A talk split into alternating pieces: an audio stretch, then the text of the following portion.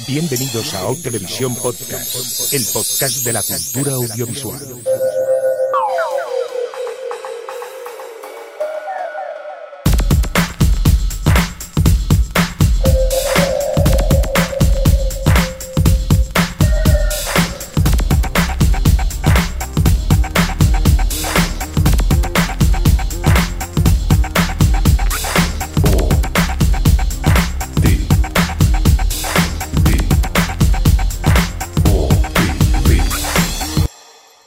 Televisión Podcast. O Televisión Podcast.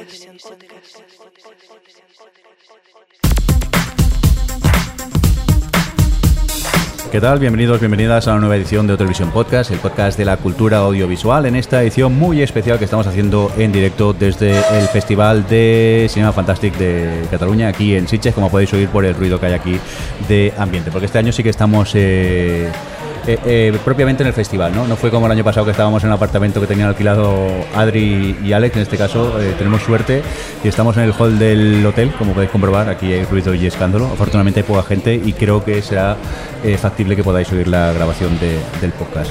Hola, miembros del podcast, que estáis todos muy callados y en silencio. ¿Tú te crees, Alex, aquí metiéndose con nuestro piso? No, no, si vuestro piso Teníamos se veía- piscina. Se, se veía mucho mejor que no aquí, estaba más tranquilo. Solo oíamos tirarse a alguien a la piscina cada dos por tres, pero tampoco era tanto.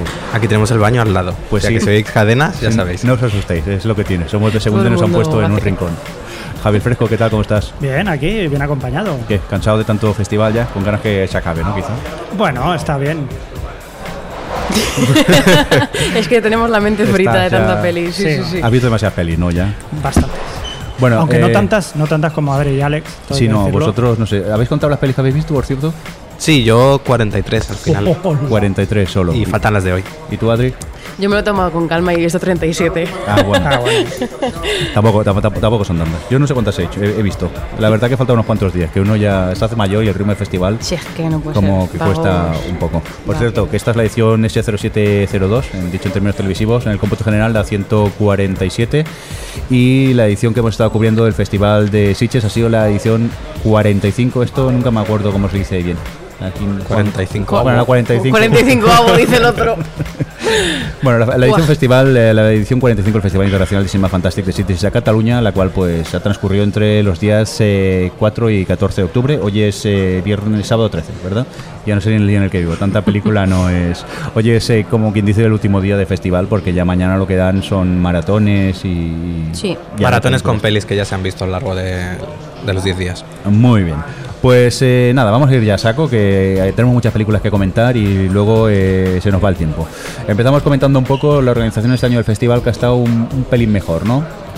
Sí, la verdad que este año no había que hacer para en prensa, no había que hacer una cola a las 4 de la tarde para recoger entradas, algo de, los que de lo que nos quejamos el año pasado, sino que lo podías reservar por internet. Es cierto que había que reservarlo a las 7 de la mañana, lo que implicaba todas las mañanas despertarse a las 7 menos 5 con un estrés por coger las entradas, ya que a las 7.01 ya estaban agotadas la mayoría de las sesiones Sí, importantes. la verdad que era un poco rollo concierto de Bruce Sprinting, ¿no? En un minuto ya estaban todas las entradas, a- a- la- las, las pelis buenas estaban acabadas. Pero hay que reconocer que no se les ha caído la página ni una sola vez y que ha funcionado perfectamente. Sí, en eso sí. Pero yo tengo que reconocer que creo que he sacado una úlcera de, esos de ese minuto, de las 7 a las 7.01.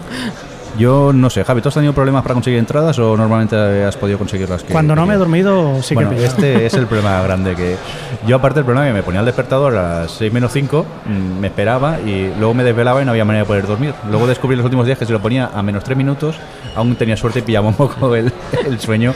Pues claro, es eh, yo todavía porque no iba a las maratones nocturnas, pero tú Alex que sí que ibas a las maratones nocturnas, ¿a qué hora te ibas a dormir?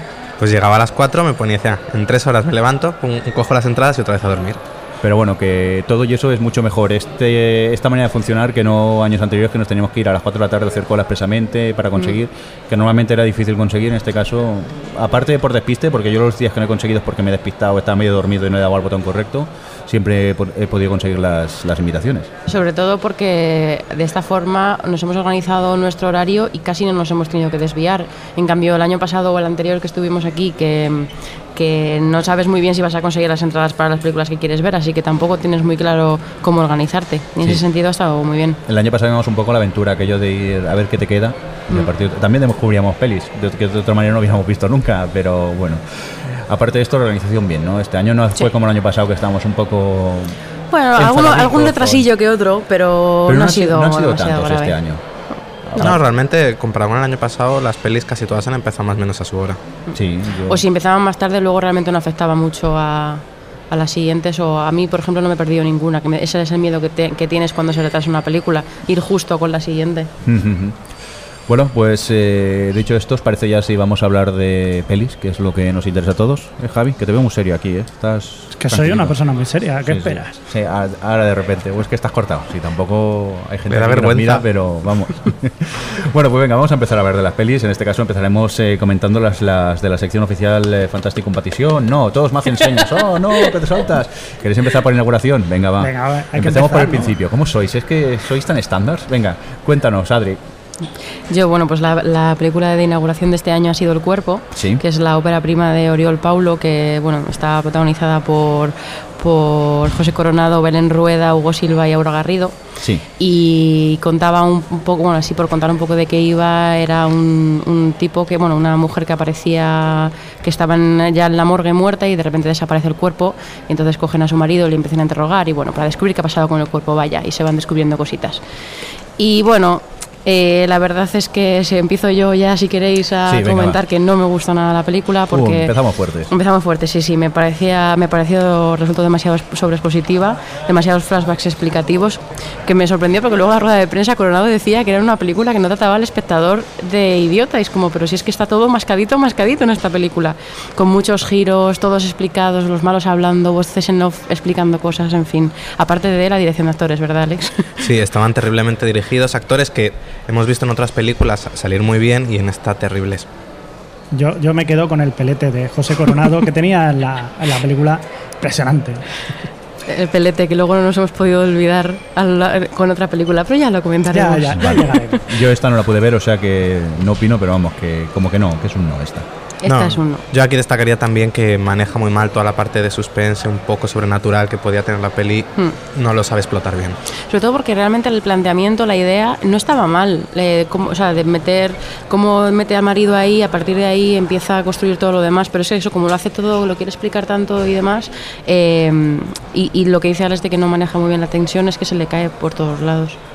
También hay que decir que esta película, como bien dijeron ellos, es más un thriller policíaco Hmm. o de cine negro que, que no una película de terror. Por si alguno se, se lo ha pensado, por, por ver a Belén, a Belén Rueda, que la pobre ya está encasillada. Sí. Pero no, no. Oye, pero Además, tiene sus fans, eh, que ¿eh? había uno en la rueda de prensa que estaba todo el tiempo preguntando Que por qué no enseñaba tanta carne. ¿Por qué no enseñaba tanta carne? Es como, a ver, supérate a ti mismo. Perdón, Sí. ¿en serio estaba preguntando Sí, Además mismo. hizo pregunta, pregunta el primero, luego preguntó más gente y luego volvió a preguntar algo que era lo mismo, pero dicho de otra forma. Era como, tío, vete, bueno, iba a decir una obscenidad. Pasa a la siguiente película. Venga, vamos a continuar con más películas. ¿Cuál tocaría ahora? Pues ahora nos vamos a ahora la ya sección. directamente sí, ahora ya te a- dejamos que vayas a la sección Vale, vale, oficial. Ahora que iba yo ya por la clausura. Venga, va. Pues lo dicho, vamos a por la sec- eh, sección oficial fantástico a competición, que son que la, son la que la mayoría hemos eh, podido ver de las otras secciones, como que, que es que no da tiempo a ver tantas películas y hay millones y millones de películas aquí. Venga, empezamos con, alfabéticamente directamente con la Fantastic Heroes Everything, eh, película eh, que protagonizaba Simon Peck y que Javi nos cuenta un pelín de qué iba. Qué bien, ¿no? Sí, es está la película la más extraña, quizás es una de las pelis más He extrañas. señalado él como a mí no. Bueno, en este, en este caso Simon Peck, que la verdad es que hace un papelón aquí, lo hace muy bien. Sí, la verdad Cuenta la, historia de un escritor, eh, escritor de, de cuentos infantiles, que quiere dedicarse a hacer un- una cosa más adulta y quiere hacer una, una serie, una serie de televisión basada en asesinos del siglo XIX. Hmm. Y a partir de aquí el hombre pues empieza a saber la, la vida de este escritor que tiene más paranoias. Se vuelve un poco paranoico y a partir de aquí son sus- Sí. eh, la lucha con sus propios miedos. Un poco, para, un poco, no sé. muy, muy paranoico. A mí me hace gracia porque la, la- la película cuenta muy bien cómo él tiene paranoia de absolutamente todo y realmente es esa paranoia lo que le va llega- llevando en la película a caer y caer y caer. Todo lo que le pasa en la película es por culpa de sus absurdas paranoias de tener, de que, de tener miedo a la ventana. Es como, tío, Habría que añadir que la película es una comedia absurda. no sí, es comedia absurda. Sí, a mí, a mí me gustó mucho el principio porque está muy bien planteado todo el- la paranoia del personaje y tal, y el final está muy bien conseguido, pero todo el tramo medio, con tanta, tanto absurdo, mm, como que me costó un poco engancharme, se me hizo algo tediosa, la verdad, la A película. mí me pasó al revés, quizá al principio se me hizo un poco denso el tanto explicarme sus paranoias, digo, quizás con que me cuentes dos paranoias menos también podemos tirar, y luego a medida que avanza la película sí que me fue enganchando aún más y, y bueno, me gustó mucho la, la película, te ríes en momentos, tiene momentos muy divertidos y lo he dicho, Simon Peck lo... Bueno, claro, que si es Simon Peck yo voy a... En algunos momentos me acordé de Spacers, Sí, la verdad. pero bueno, buena película. Pues nada. Dicho esto, vamos a continuar con más que estuvimos viendo, en este caso eh, Aftershock de Akiki Labio, de los que estamos en la mesa. Aquí la vi yo. Sí. Y esta es una, eh, una peli con Eli- eh, protagonizada por Eli Roth, al que conocemos por ver en Malditos Bastardos o por dirigir las- eh, la primera película de la saga Hostel. Y, no, y se centra en Chile, en el terremoto de Chile. Nos cuenta como un grupo de americanos se quedan ahí en, en medio del terremoto y lo que sucede después. Es una peli que es, de estas que tiene unos primeros 40 minutos en los que ves a cuatro jóvenes a tres jóvenes descerebrados saliendo de fiesta durante 40 minutos, conociendo chicas y tal, que no tienen mucho interés, pero luego una vez sucede el terremoto, la tensión eh, está muy bien manejada y es curiosa porque se dedica, eh, no sé si es un poco spoiler, pero se dedica a matar personajes con una facilidad bastante sorprendente, lo cual hace que la tensión suba porque no sabes quién va a ser el siguiente. Y bueno, por lo demás no tiene mucho más destacable. Es cierto que ver esta película el mismo día que ver lo imposible resulta un poco... no, no la beneficia mucho. Por cierto, eh, perdón que interrumpa, pero me temo que los que tenemos aquí de público no, no eh, son gente que está esperando a otros que salgan del lavabo. eh. Es lo que tiene donde estábamos. Yo estaba emocionada. Que a mí me ha extrañado que hubiera tanta gente aquí, pero no, no, lamentablemente temo que no, no tenemos tanto público. Por cierto, va, ponemos aparte, vamos a seguir con más películas. En este caso, Antiviral, eh, de Brandon Cronenberg, ¿quién la ha visto de, de la mesa? Yo. ¿Y qué tal? Bien. Bueno, muy bien, pero sí, por presentar Antiviral es la primera película de Brandon Cronenberg, que es el hijísimo de David Cronenberg. Y, bueno, es una historia que está protagonizada por un chaval que trabaja en una empresa que se dedica a reproducir las enfermedades de los famosos, porque luego va la gente de a pie a eh, comprar esos virus para sentirse como más cerca de sus ídolos. Y a partir de este punto de partida pues la película te va contando pues un universo enfermizo un, un, un mundo enfermizo un poco demasiado obsesionado con los famosos y demás. Y bueno su viaje perturbador po- con relación a todo este tema que tampoco quiero contar demasiado. Eh, díales Didi. No, que es un retrato perfecto de lo que es una enfermedad, tanto a nivel sociológico, con, con esa sociedad enferma por la, por la fama y por tener eso, la enfermedad de, de la celebridad que tanto les gusta, como también un retrato muy perfecto de, una- de la enfermedad física, de cómo una persona a través de una enfermedad se va deteriorando, lo consigue retratar muy bien a través del actor protagonista. Sí, a mí me gusta. él- él- la verdad es que él lleva muy bien eh, todo, cómo va evolucionando su personaje, tanto física como psíquicamente. eh, y es una película que yo creo que lo que mejor consigue es su atmósfera. Porque a pesar de que todo está tan blanco y tan limpio, es todo muy enfermizo y muy es, es muy perturbadora y muy incómoda también. Yo, lo, yo me lo, lo pasé mal viendo la película, porque aunque luego yo creo que tú en eso eh, piensas más que yo, que es el que no es efectiva en cuanto a la historia, sí que es verdad que no te agarras tanto a la historia, pero es porque es muy difícil conectar con ese personaje que está así. Sí, además que es, la peli es desagradable de ver, no tanto porque sea una peli gore, sino por eso porque te transmite también lo que es la enfermedad, lo que, la sangre cuando sale un poco, no sé, yo creo que eso la hacía incómoda de ver y bueno, también que es cierto que el ritmo es un poco lento. Sí, lento pero seguro. No sé, a mí, a mí la verdad es que me gustó bastante. Decir, por cierto, que no se nos, no se nos olvide que Antiviral ha ganado eh, el premio del jurado joven a mejor película y también Brandon Cronenberg se ha llevado el premio a mejor director novel. Sí. Y, y bueno, yo esta es una de las que más he disfrutado del festival, Que la estuvo verdad. muy bien la rueda de prensa por lo visto, que se enfadó un poco con los periodistas, porque la típica comparación con su Claro, padre... Y, a ver, es, es inevitable y luego que, a ver, no nos engañemos, eh, tiene un estilo muy similar, que, que- que consigue separarse un poco y, y realmente no es que digas está imitando y no lo consigue, no, está, es, es- está muy bien dirigida, quiero decir que no creo que sea algo malo, pero claro, tiene que ser un poco pesadilla, tiene que estar contestando siempre a lo mismo. A mí me encantó la definición que me hizo en una sola frase el señor Cine del octavo pasajero que dijo, es un tío que está dos horas que está malo. No, la verdad es que él aguanta muy bien el- ese peso de la película. Muy bien, pues nada, vamos a seguir con más eh, películas que hemos tenido la oportunidad de ver aquí en el Festival de Sitges. En este caso nos vamos, si no me equivoco, por eh, Blood Sea de las eh, Dark. Esto es la, la continuación de una serie de anime que se llama pues eso, Blood C. Y bueno, podemos decir que no, no, no nos gustó mucho porque es eso, es una continuación de la serie. Se dedican a, durante la película a explicarte hablando lo que ha sucedido en la serie y luego realmente solo hablan. Tiene un par de escenas, un poco de acción que la hacen más entretenida, pero vamos, la Perdón, peli no va a ¿Esta ningún es lado. la que empieza en el metro con esa persecución? Claro, empieza con Vale, una persecución vale, en el vale, metro. Es para orientarme, es que eh, yo me hago mayor, ya manga como que no, y sí, sí que es verdad que empieza bien con esa persecución, está interesante, pero luego se ponen a hablar los personajes y la película decae, pero muchísimo y pierde totalmente el interés. Yo encima no conocía el cómic, no sabía de qué iba la historia y me aburrí mucho con, con ella. El tema es eso, que comete el, el error de querer explicarte todo lo que pasa en el anime para supuestamente cerrarlo cuando realmente con la explicación tampoco te enteras de nada y encima te aburres. Yo al final era como, bueno, a- abrisarme y abro el ojo cuando esté pasando algo. Sí, cuando hay una escena de acción, pues bueno, un poco bien llevada, pero el resto, Sí. aburrida. Sí, no, en cuanto a animación está bien, las acciones de, de- de acción están interesantes, lo que pasa es eso, argumentalmente a- a- a- aburre muchísimo. Venga, ¿cuál más? ¿Qué Pues tocaría ahora? Pasamos a Chained, Chain, ¿no? ¿esta quién la ha visto? Nosotros también. Venga. Mira, él no habéis visto nada. No. Esto no puede ser. Javi y yo estamos Pues- mayores. No, yo, yo he visto lo que pasa que son la- las malas. Yo me he encargado de ver las malas. Muy bien, muy bien. Lo que haces por nosotros. Chained es la nueva película de Jennifer Lynch, otra hijísima, en este caso de, de David Lynch. Eh, esta, bueno, también ha sido premiada este año, se ha llevado el premio Mejor Actor, eh, que en el momento... ti, ti, ti, Vincent, Vincent Donofrio. eso. Y también se ha llevado el premio especial de jurado.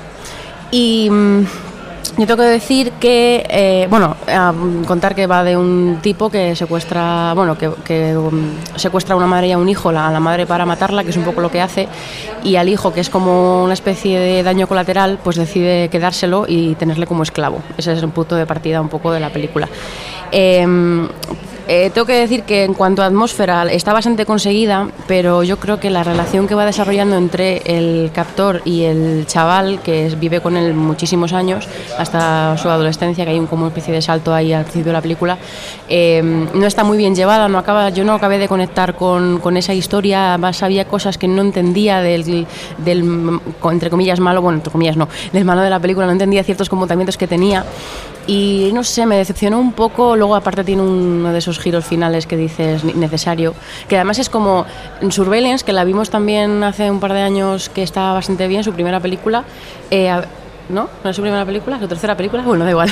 Da igual, su película anterior. Díselo, córtala y díselo que queda mejor. Su- me encanta porque a veces me hace todos los ¿Estás gestos. No, no, sí, no. no, no, no, sí, sí, sí. Su película anterior eh, tenía un, era bastante predecible en su giro y esta. Bueno, no era tan predecible. Era Yo no lo pillé. Lo destripaste tú. Y esta última, a ver, yo no lo pude evitar. Bueno, es y esta, lista, es y esta el ella. giro eh, está sacado de la manga. Entonces, chica, busca el punto medio. Yo aquí discrepo un poco, creo que la relación entre el captor y el niño está bien llevada. El problema es que el actor que hace del chaval cuando crece, cuando ya tiene 16, 17 años, es bastante.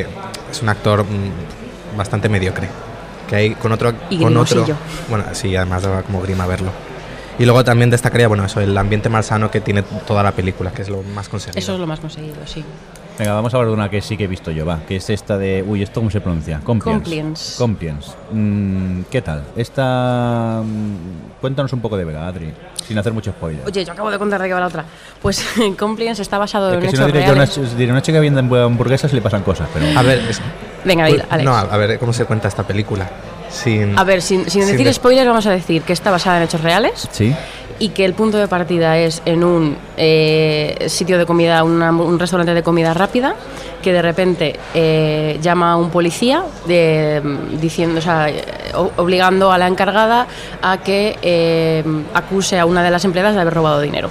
Y a partir de ahí, pues se va construyendo todo. Uy, que se me. Uh, vuelve el micro. oh, que no. se nos- He se- vuelto. se- se nos descarga el decorado. Que se como- y ese es el punto de partida. No se puede contar mucho más porque yo creo que una de las gracias de la película es descubrir eh, realmente de qué va o cuál, a qué es, cuál es su juego. Y aquí tenemos diferencia Sí. de opiniones. Aquí está el problema. El problema de esta película es que exige hacer un pequeño salto de fe con lo que sucede. Pequeño. Tienes que entrar en lo que te propone y decir, vale, voy a aceptar lo que está pasando y entonces sufres con ella o no. Si no entras, pues la peli, por ejemplo, ¿qué os parece a vosotros que no entrasteis con ella? A ver, a mí es el problema. El principal problema es ese que la historia, lo que pasa, me cuesta tanto de creer que, que no puedo con ella, por mucho que me digan que está basado en un hecho real, y luego dices, pues sí, puede ser que en Estados Unidos haya gente que, que sea así de inocente y tal, y se crean esas cosas, pero yo no pude. Y entonces, eh, cada vez que la veía, eh, me sulfuraba más, pensaba, ¿cómo eres tan tonta? Y a partir de aquí no pude disfrutar de la película. No entré eh, en ese salto de fe que hiciste tú, que sí que, es, cierto, tal y como está rodada, eh, la angustia que, tiene sentir la protagonista, pero yo en ese caso no pude entrar en, en ella. A ver, a mí me pasa una cosa, y es que, eh, vale, está basada en hechos reales. De hecho, al final había una cartela que yo lo que había pasado en sete- 70 veces en Estados Unidos, me parece muy heavy. Sí. Pero el hecho de que está basado en un hecho real no puedes, o sea, para construir una película tienes que darle verosimilitud. Y a mí el problema es que al principio no se preocupa en que tú realmente te creas eh, eh, que esos personajes se o sea, yo necesité, necesitaba no, no tampoco mucho, sino un pequeño algo que justificase para que yo diese ese, salto de fe que Alex consiguió dar y yo no fui capaz. Y luego vi la película y realmente identificaba, estaba muy bien escrita porque es una película que construye la tensión todo por diálogos y está muy bien conseguida, pero si no estás dentro no, es imposible que, conectes. Pero no sé, Alex, por ejemplo, sí que entró y, y lo pasaste mal. Sí, para mí ha sido una de las películas más tensas y agobiantes que he visto en el festival. Es cierto que, bueno, yo creo que si conectas al principio con los personajes, incluso entiendes lo que haces, pero es cierto que hay un punto, hacia ya mitad final, que ya es demasiado, a lo mejor un poco pasado de rosca, donde sí es, es cierto que puedes desconectar y decir, mira, a partir de aquí ya no entro con lo que me cuentan. Muy bien, pues antes hablábamos del hijo y ahora nos vamos a por una peli de- del padre, en este caso de David Cronenberg. Hablamos de Cosmópolis, que esta trae un pelín de polémica, ¿no? Parece ser. Que esta que cuente de qué va Venga, Crespo. Javi, que estás Pues mira, precisamente de esta no sé cómo explicar de qué va. Siempre me dejáis la más chunga. Bueno, intentaré, intentaré, no sé, decirlo de alguna manera que se entienda. Robert Pattinson, ¿sabéis el, el del Sí. el vampirito este? el animado, Es un sí. tío que está metido en una limusina y le entra gente y le cuenta cosas. Vale. Yo, te- yo, yo digo que Venga. Cosmópolis es una gran alegoría Uh, gafapasta. Sobre- lo que Toma, quiere. toma sobre gafas, la crisis de valores y la crisis del capitalismo. Y, lo, y lo, lo- pues lo que yo puedo entender es una película que tiene muchísima polémica en el festival, que de hecho mm, en general yo creo que lo, lo más general es que no ha gustado. Pero yo, yo lo puedo entender porque eso, porque a nivel de historia, los personajes y lo que pasa no es nada, es todo, o sea, todo tiene sentido cuando te lo llevas a la alegoría principal y es que todo, todo en esa película es una metáfora, todo es, todo tiene sentido y es imposible eh, pillarlo todo. Yo llegaba a un punto en el que estaba súper obsesionada por buscarle qué quería decirme con cada personaje, con cada detalle, con cada cosa que había en la limusina. Era como y luego que es una película muy bla, se tiran toda la película hablando, encima con diálogos como muy rebuscados, muy intensos y yo puedo entender que si no entras, pero yo estaba fascinada. Y dura Además, 108 minutos. ciento- bueno, no es No es tanto. mucho. Para mí No es mucho. A mí se me hizo eterna. Hay que decir que tampoco es que haya un hilo conductor de. No, el por único eso. hilo conductor es el, el- el protagonista, que es Robert Pattinson, que tampoco llega. Hombre, el hilo conductor es que se va contra el pelo. Sí. Esa es ahí el- el- la excusa para que se mueva la película. No, sí, y para mí Pattinson, no sé a ti, pero a mí me, me sorprendió bastante porque creo que va creciendo a medida que avanza la película. Es que, es que, claro, es que parte de la nada. Es un personaje que podría haber dado más de sí, o como hilo conductor que contara algo. Pero es que simplemente era un espectador de todo lo que le venían a- alrededor de la gente y contándole cosas, pero no llega a interactuar, no se llega a ver por qué pasa todo esto, o qué tiene él que ver. No llega a explicarse nada. O sea, Bueno, es, es que es claro, un personaje es- misterioso es una que tampoco. ya, a mí es que me parece, o sea, mí- para mí él representa el capitalismo, entonces claro, todo es cómo le afecta todo lo demás a él y la, y la filosofía que él desprende cuando habla con esa gente. Lo que pasa es que claro, que sin es que es muy difícil, es una película muy complicada, muy compleja de hablar de ella. Pero ya solo ya no solo el contenido, sino que a mí la estética, la forma de contar las cosas, toda t- la puesta en escena estaba todo tan cuidado a mí, me tenía fascinada. Además, al principio me costó un poco entrar, pero una vez entendí lo que quería contarme, est- estuve súper dentro y, y lo bebí de esto que te agotas mentalmente de, de- de estar tan dentro de una película. Bah, sí, tenía unos cromas malísimos, que se Anda. veía, se veía ahí las, las ventanas, las ventanillas y se veía un croma malísimo. Pero, Como los de que- Once Upon a Time. Once Upon a Time, ¿no? Y los de V, Pero- peor. En. WhatsApp Upon a Time es aposta. Sí, claro. Porque no tienen dinero. No, yo la verdad que a mí me gustan, me suelen gustar las películas de David A Cronenberg. pesar que hacías los cromas, vale, vale. a pesar de los cromas Sí. y siempre las encuentro como películas eh, con mucha violencia y aquí no, no he visto tal Porque no va de eso. no no no hay violencia pero no sé no, no le he visto nada en especial a esta película Pues a mí una de las que más me ha gustado, fíjate tú. Para eso está el cine, para Claro, hacer polémica. choca. Pienso que, que Sitges también tiene la gracia de tener este tipo de películas que polarizan mucho a la gente. Sí, En sí. una Sí. misma película hay un- alguien diciéndote que es lo peor que ha visto en años y otro te dice que le ha encantado. Sí. Y ha sucedido con varias Pero películas. ya no, este- ya no Sitges, ya el cine en sí, El es que esa cine, es la gracia. sí, es que si no sería muy aburrido. Si Claro. o todos gustasen o todas no gustasen, no, te- no teníamos podcast, por ejemplo, para empezar. Sí, es cierto. Venga, vamos a continuar con más cositas. En este caso, una peli que nos llegaba de Corea del Sur, en este caso, Doomsday Book. Eh, yo no la vi. Javi, tú creo que la viste. Sí, sí, sí. ¿Y qué tal? Este, pues eh, es curioso, es una, ¿Aproximadamente de qué va? También- son tres historias Sí. que cuentan cada una de una manera cómo podría ser el final de, de la humanidad. Mm, positiva, sí. Sí, Sí, así en plan zombies, una Sí. de zombies, otra de, de robots que Mm. llegan al, al karma, a llegar a... sí, sí. Es, es la más curiosa y otra que hay un meteorito que cae en la Tierra. Entonces son tres historias independientes que no tienen nada que ver. A mí la que más me gustó en todo caso fue la de los robots, que es un poquito más seria y, y bueno, es muy graciosa, es curiosa en ese sentido porque es uno de los robots que están encargados ahí para, para enseñar todo aquello. eh, cree que es la reencarnación de Buda. Entonces va- van allí a ver que si de verdad es la reencarnación de Buda o qué, o qué hay que hacer con ese robot, claro. Qué bueno. Una pregunta, ¿están las tres entrelazadas o son Son independientes, no- no, independientemente no tienen nada que ver. Ah, vale, vale. Solo quería curiosidad. Esta, la verdad está es en que, filming esta película. Ah, bueno, decir, puedes de- de- Sí, bueno, añadir que eso. Filming durante el festival ha puesto algunas películas online para que la gente no ha podido acudir y esta es una de ellas de las que se pueden ver. La verdad es que no sé hasta qué fecha estarán Supongo que mm, terminará ya, en breve. Muy bien, pues vamos a continuar. En este caso ahora nos vamos a por una comedia que hemos visto bastante. Se trata de Grabbers, esta especie como de... mm, No diría unos gremlins, pero tienen como un toque así de unos series que unos seres que llegan a la ciudad y, y- y pasan cosas. Lo ¿A que qué pasa, ciudad? Bueno, a, a un pueblucho, eh, una isla perdida eh, en Irlanda. Y a mí principalmente me gustó mucho. Tiene ese humor eh, eh, pues de campo inglés o irlandés. Me recordaba incluso en algunos aspectos a, a Local Hero. En este caso, en Local Hero creo que Sí. era en Escocia.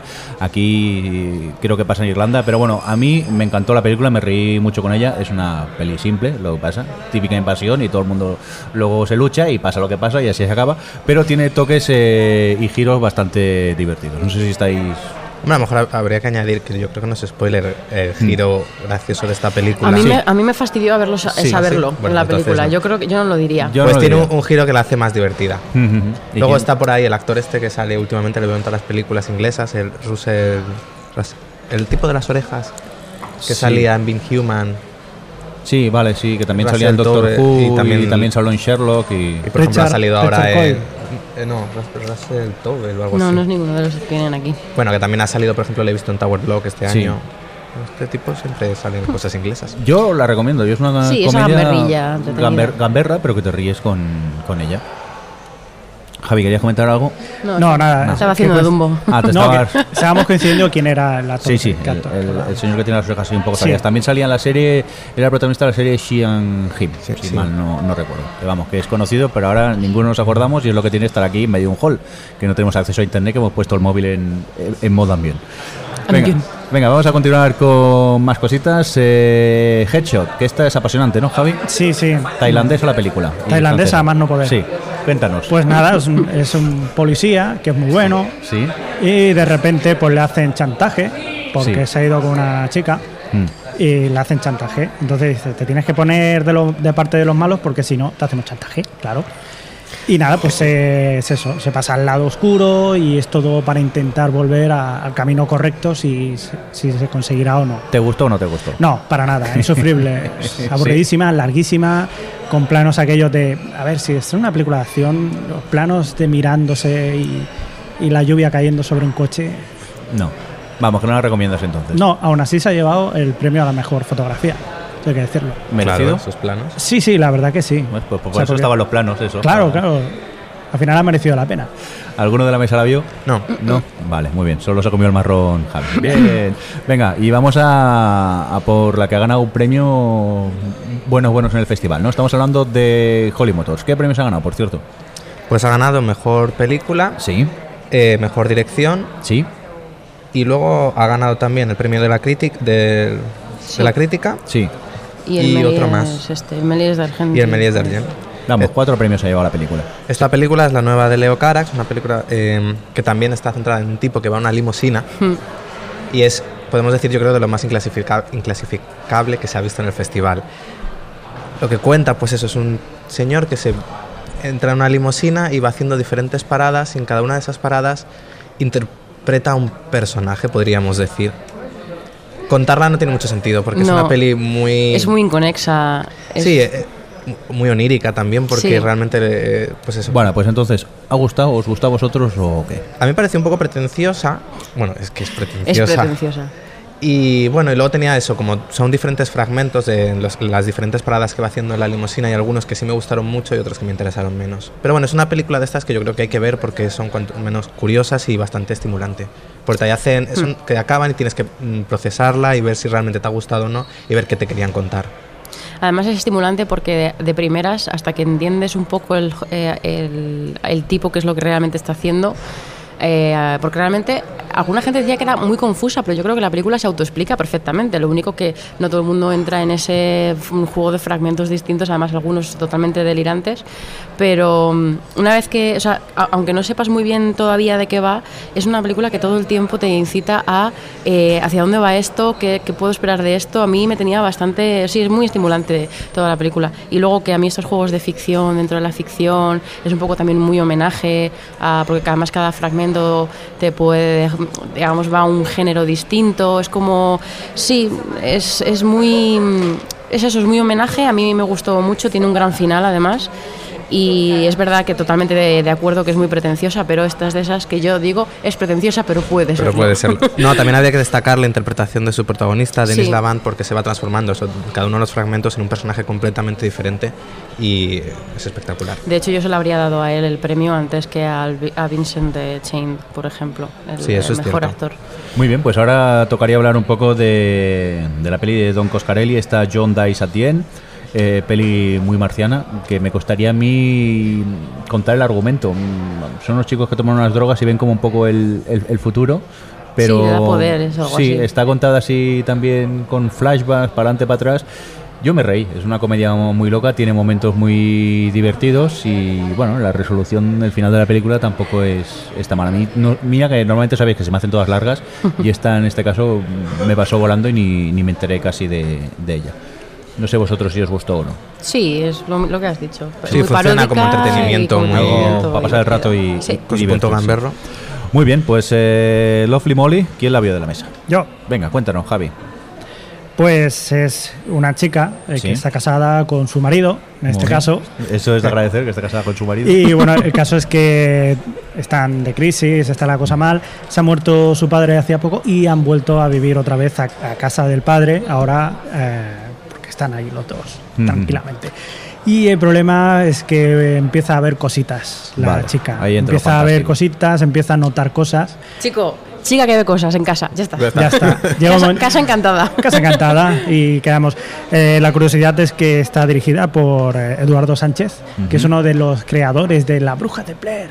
Ah. ¿Os acordáis de aquella? De aquella mierda, dices. Sí. Sí, bueno, este pero caso- mira todo lo que ha traído después. Sí, sí, sí. muerte. La culpa Found footage. found footage es la- Que no, que hay buenas cosas en, en Found Footage. Bueno, Bueno, y la Y bueno, la, chica, la, la que lo hace, que es Gretchen Lodge, eh, para mí era una de las favoritas a conseguir el premio Mejor Actriz.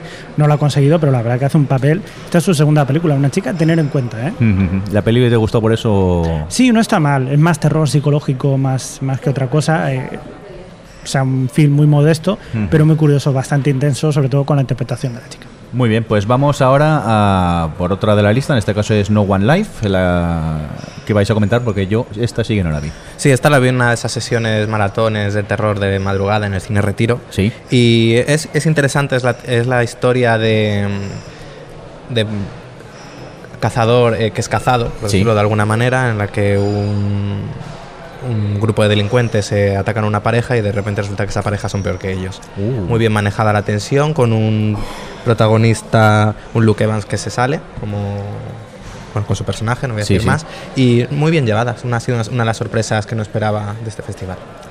Muy bien, pues seguimos con más, en este caso es eh, Robo G, eh, esta Adri. Sí, Roboji es, un, es una película japonesa que cuenta la aventurilla, digamos, de un viejete que con- de repente se convierte en un robot porque eh, hay una empresa que, bueno, que está haciendo robots, meten la pata a los, los empleados y contratan al viejete para disfrazarle del robot y que, que- y bueno, ya podéis, equívocos, eh, todo se lía.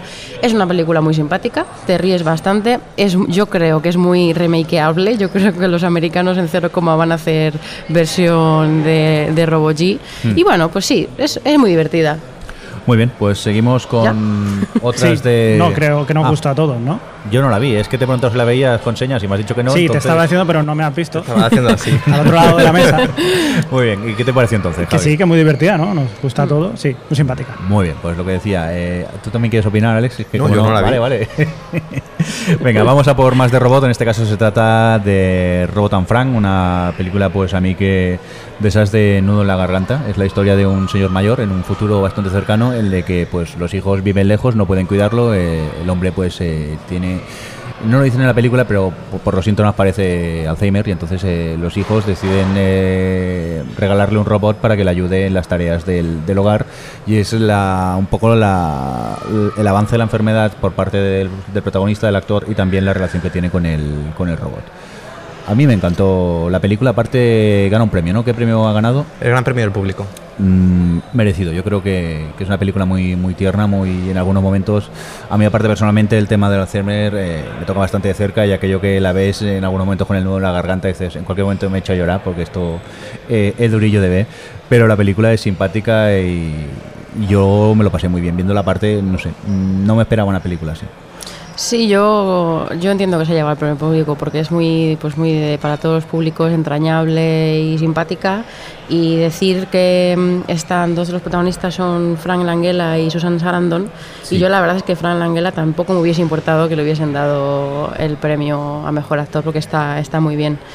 Y sí, sí, muy, muy, muy recomendable. Sí, estoy de acuerdo Sí, con lo que has tenéis dicho. oportunidad de verla y yo, yo creo que sí que la estrenarán. Ahí está aquí, ¿no? Quizá. Sí, Es- con estos sí. actores yo creo que sí. Sí, además es esas que tiene que el sci la ciencia ficción la utiliza para contar pues eso, historias muy humanas y también es un es un planteamiento, es un punto de partida de este género que me gusta. Eso sí, de esta no dijiste como el año pasado, ¿esta qué hacen Sitches? Claro, como ya tienen robots y cosas, ya Ahora ya. como estabas ahí con la lagrimilla. Claro, estaba emocionado y salió un robot. Si sale un robot ya es fantástico. Sí, pero sí. no como Jane Eyre. Jane Eyre que había, ya es Ya fantástico. estamos. La niebla. La ambientación. Sí, el- que, que- había oscuridad y soy un golpe, ya está. Hombre, no. Venga, va. Continuamos con más películas. En este caso, eh, uy, esta pronuncia tú, que siempre me equivoco, madre. Rurouni Kenshin. Esto está basado en un. The Rural Juror. The Roger. Esto está basado en un, eh, en un manga, ¿no? Sí, está basada en el manga de Nobuhiro Watsuki. Sí, pero en este caso no vimos animación, sino que eran no, personajes era un live action, el primer live action que se hace de Kenshin. Y yo tengo que decir que me gustó mucho, bueno, de, que no lo sepa, bueno, pues Kenshin era un, un antiguo asesino que de repente llega a la nueva era del Shogun y entonces, pues bueno, se vuelve un vagabundo y tampoco voy a... Y... a mí me gustó mucho, me parece que tanto como adaptación como película es muy buena. Eh, los duelos estos samuráis están conseguidísimos, es un gran blockbuster que además triunfó mucho en Japón y yo espero que hagan, hagan más partes. Luego, está, es que está muy bien contada porque... Pensaba se- que ibas a decir que espero que haga la versión americana. no, no, que, hagan, que sigan porque realmente adapta muy poco a- muy poca parte de la serie y lo hace muy bien. Yo creo que es una gran decisión que se centren en, en solo un arco argumental, así que tienen por ahí chicha para seguir.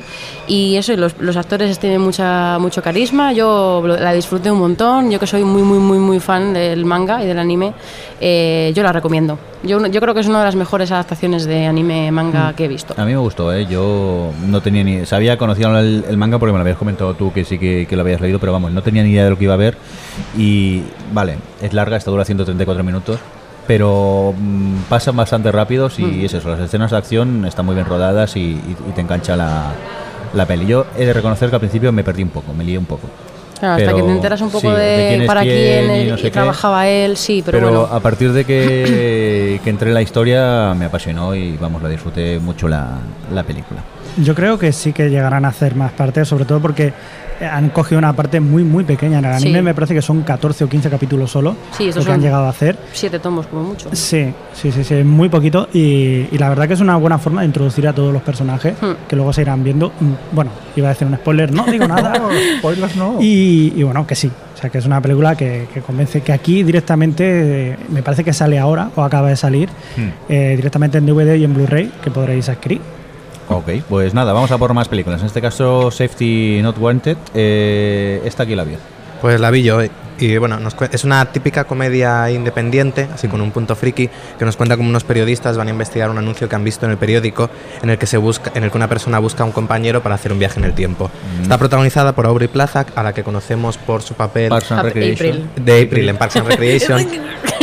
Eh, en, eh, en un tono similar, bastante similar, con chica de cara antipática. Esta chica, tengo que la sensación que que, siempre hace el mismo papel. ¿eh? Sí, Sí. Ahora, que es lo que dice Adel, que también lo borda, ¿no? En el papel. Hombre, sí, sí. Sí. ¿no? Claro, pero yo, es lo como yo creo por la cara que tiene. Sí, es que no tiene cara. Aparte, la, ves, a- la he visto una- a veces en algún late night cuando la entrevistan y pone la misma cara de asco. Es, aquello de, Es ¿qué lo suyo. Sí, esta peli tiene un reparto bastante eh, serie filo, pero también el protagonista sale en New Girl. en New Girl y hay alguna sorpresilla más por ahí entre los actores. No digamos No nada. digamos nada. Y bueno, eh, lo, lo único que lo- es simpática, está bien llevada, pero lo único que le ocurre es que es, es te deja un poco de déjà vu porque es la típica comedia indie que ya has visto una y mil veces, con los lugares comunes y con...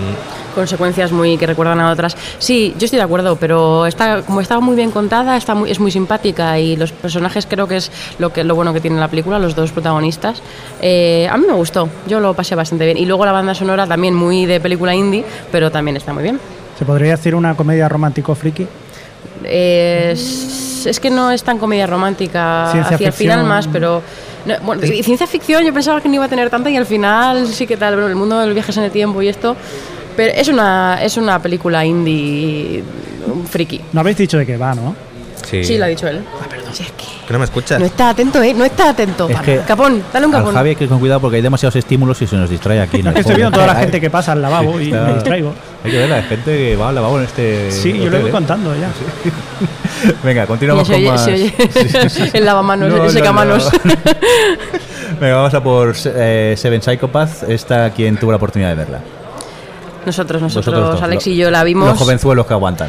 Sí, una eh, película protagonizada por mm, Colin Farrell. Colin Farrell, Sam Rockwell, entre algunos otros. También está por ahí este mm, Eh, Christopher Walken. ¿puede Christopher? Walken. No, pero estaba pensando en el otro eh, que me encanta. Sam Rockwell. No, da igual. Eh, más gente. Sale Y gente, sale gente. Va de un, va de un eh, guionista que quiere hacer una película que se llama Seven Psychopaths y digamos que está buscando la inspiración en, en encontrar diferentes psi- psicópatas para... di. Era Woody Harrelson. Eso, Woody Harrelson, gracias.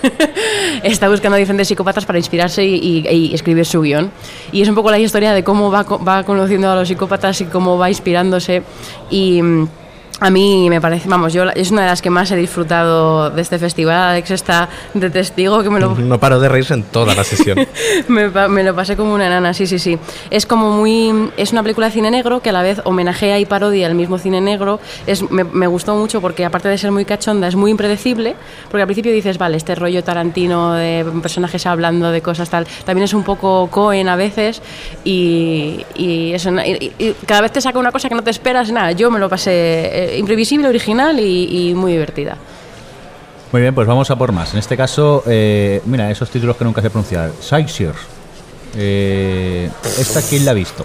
Porque Pues- creo que esta eh, hay división de opiniones, ¿no? A mucha Mm. gente le gustó, pero creo que a vosotros... En el podcast no, no. en el no podcast hay- yo flipé porque en esa, aquella mañana de Sightseers, Sí. en Twitter, en el hashtag de Sitges, de Sí. todo el mundo la comentaba muy bien, no sé qué tal. Al día siguiente llegamos a las 6 de la tarde, pues en plan, vamos a ver una película que está bien.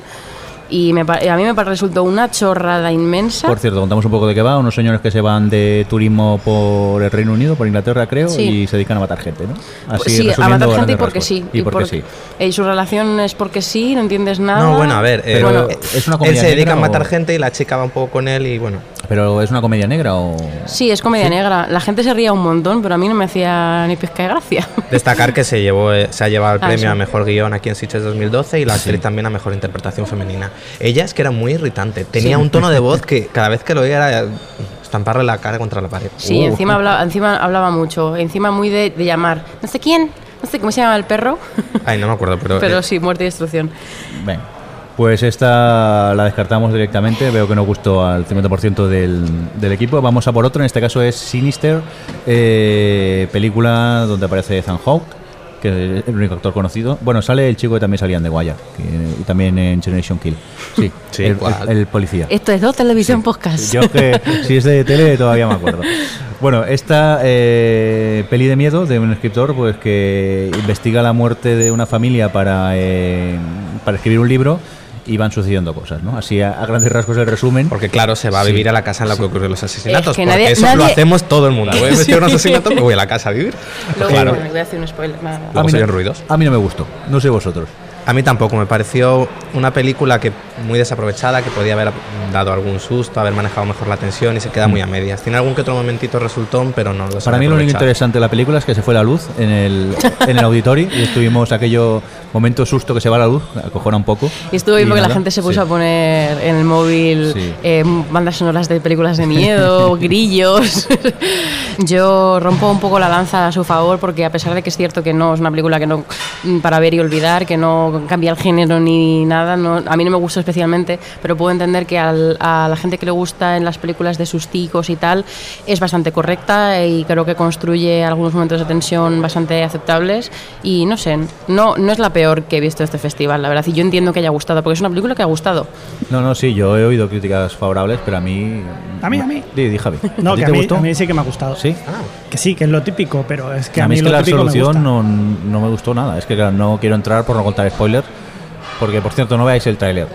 ¿No? Sí, en lo posible evitarlo porque digamos que cuenta bastante y se ven bastante susto Sí. que luego ya... Pero a ti sí te gustó la peli entonces. Sí, sí, a pesar de haber visto el tráiler previamente. Venga, vamos a continuar con más. En este caso, Taichicero, eh, que levante la mano que la vio. Pues aquí la vimos nosotros. Machotes, estáis los dos, ¿eh? Venga a ver cine. Y No, a ver, teníamos que venir a Sitges y ver peli de chinos Y voladores. es que Sí, soy, ¿no? yo, No yo tiene soy muy fan de los Y chinos además voladores. en 3D. Exactamente.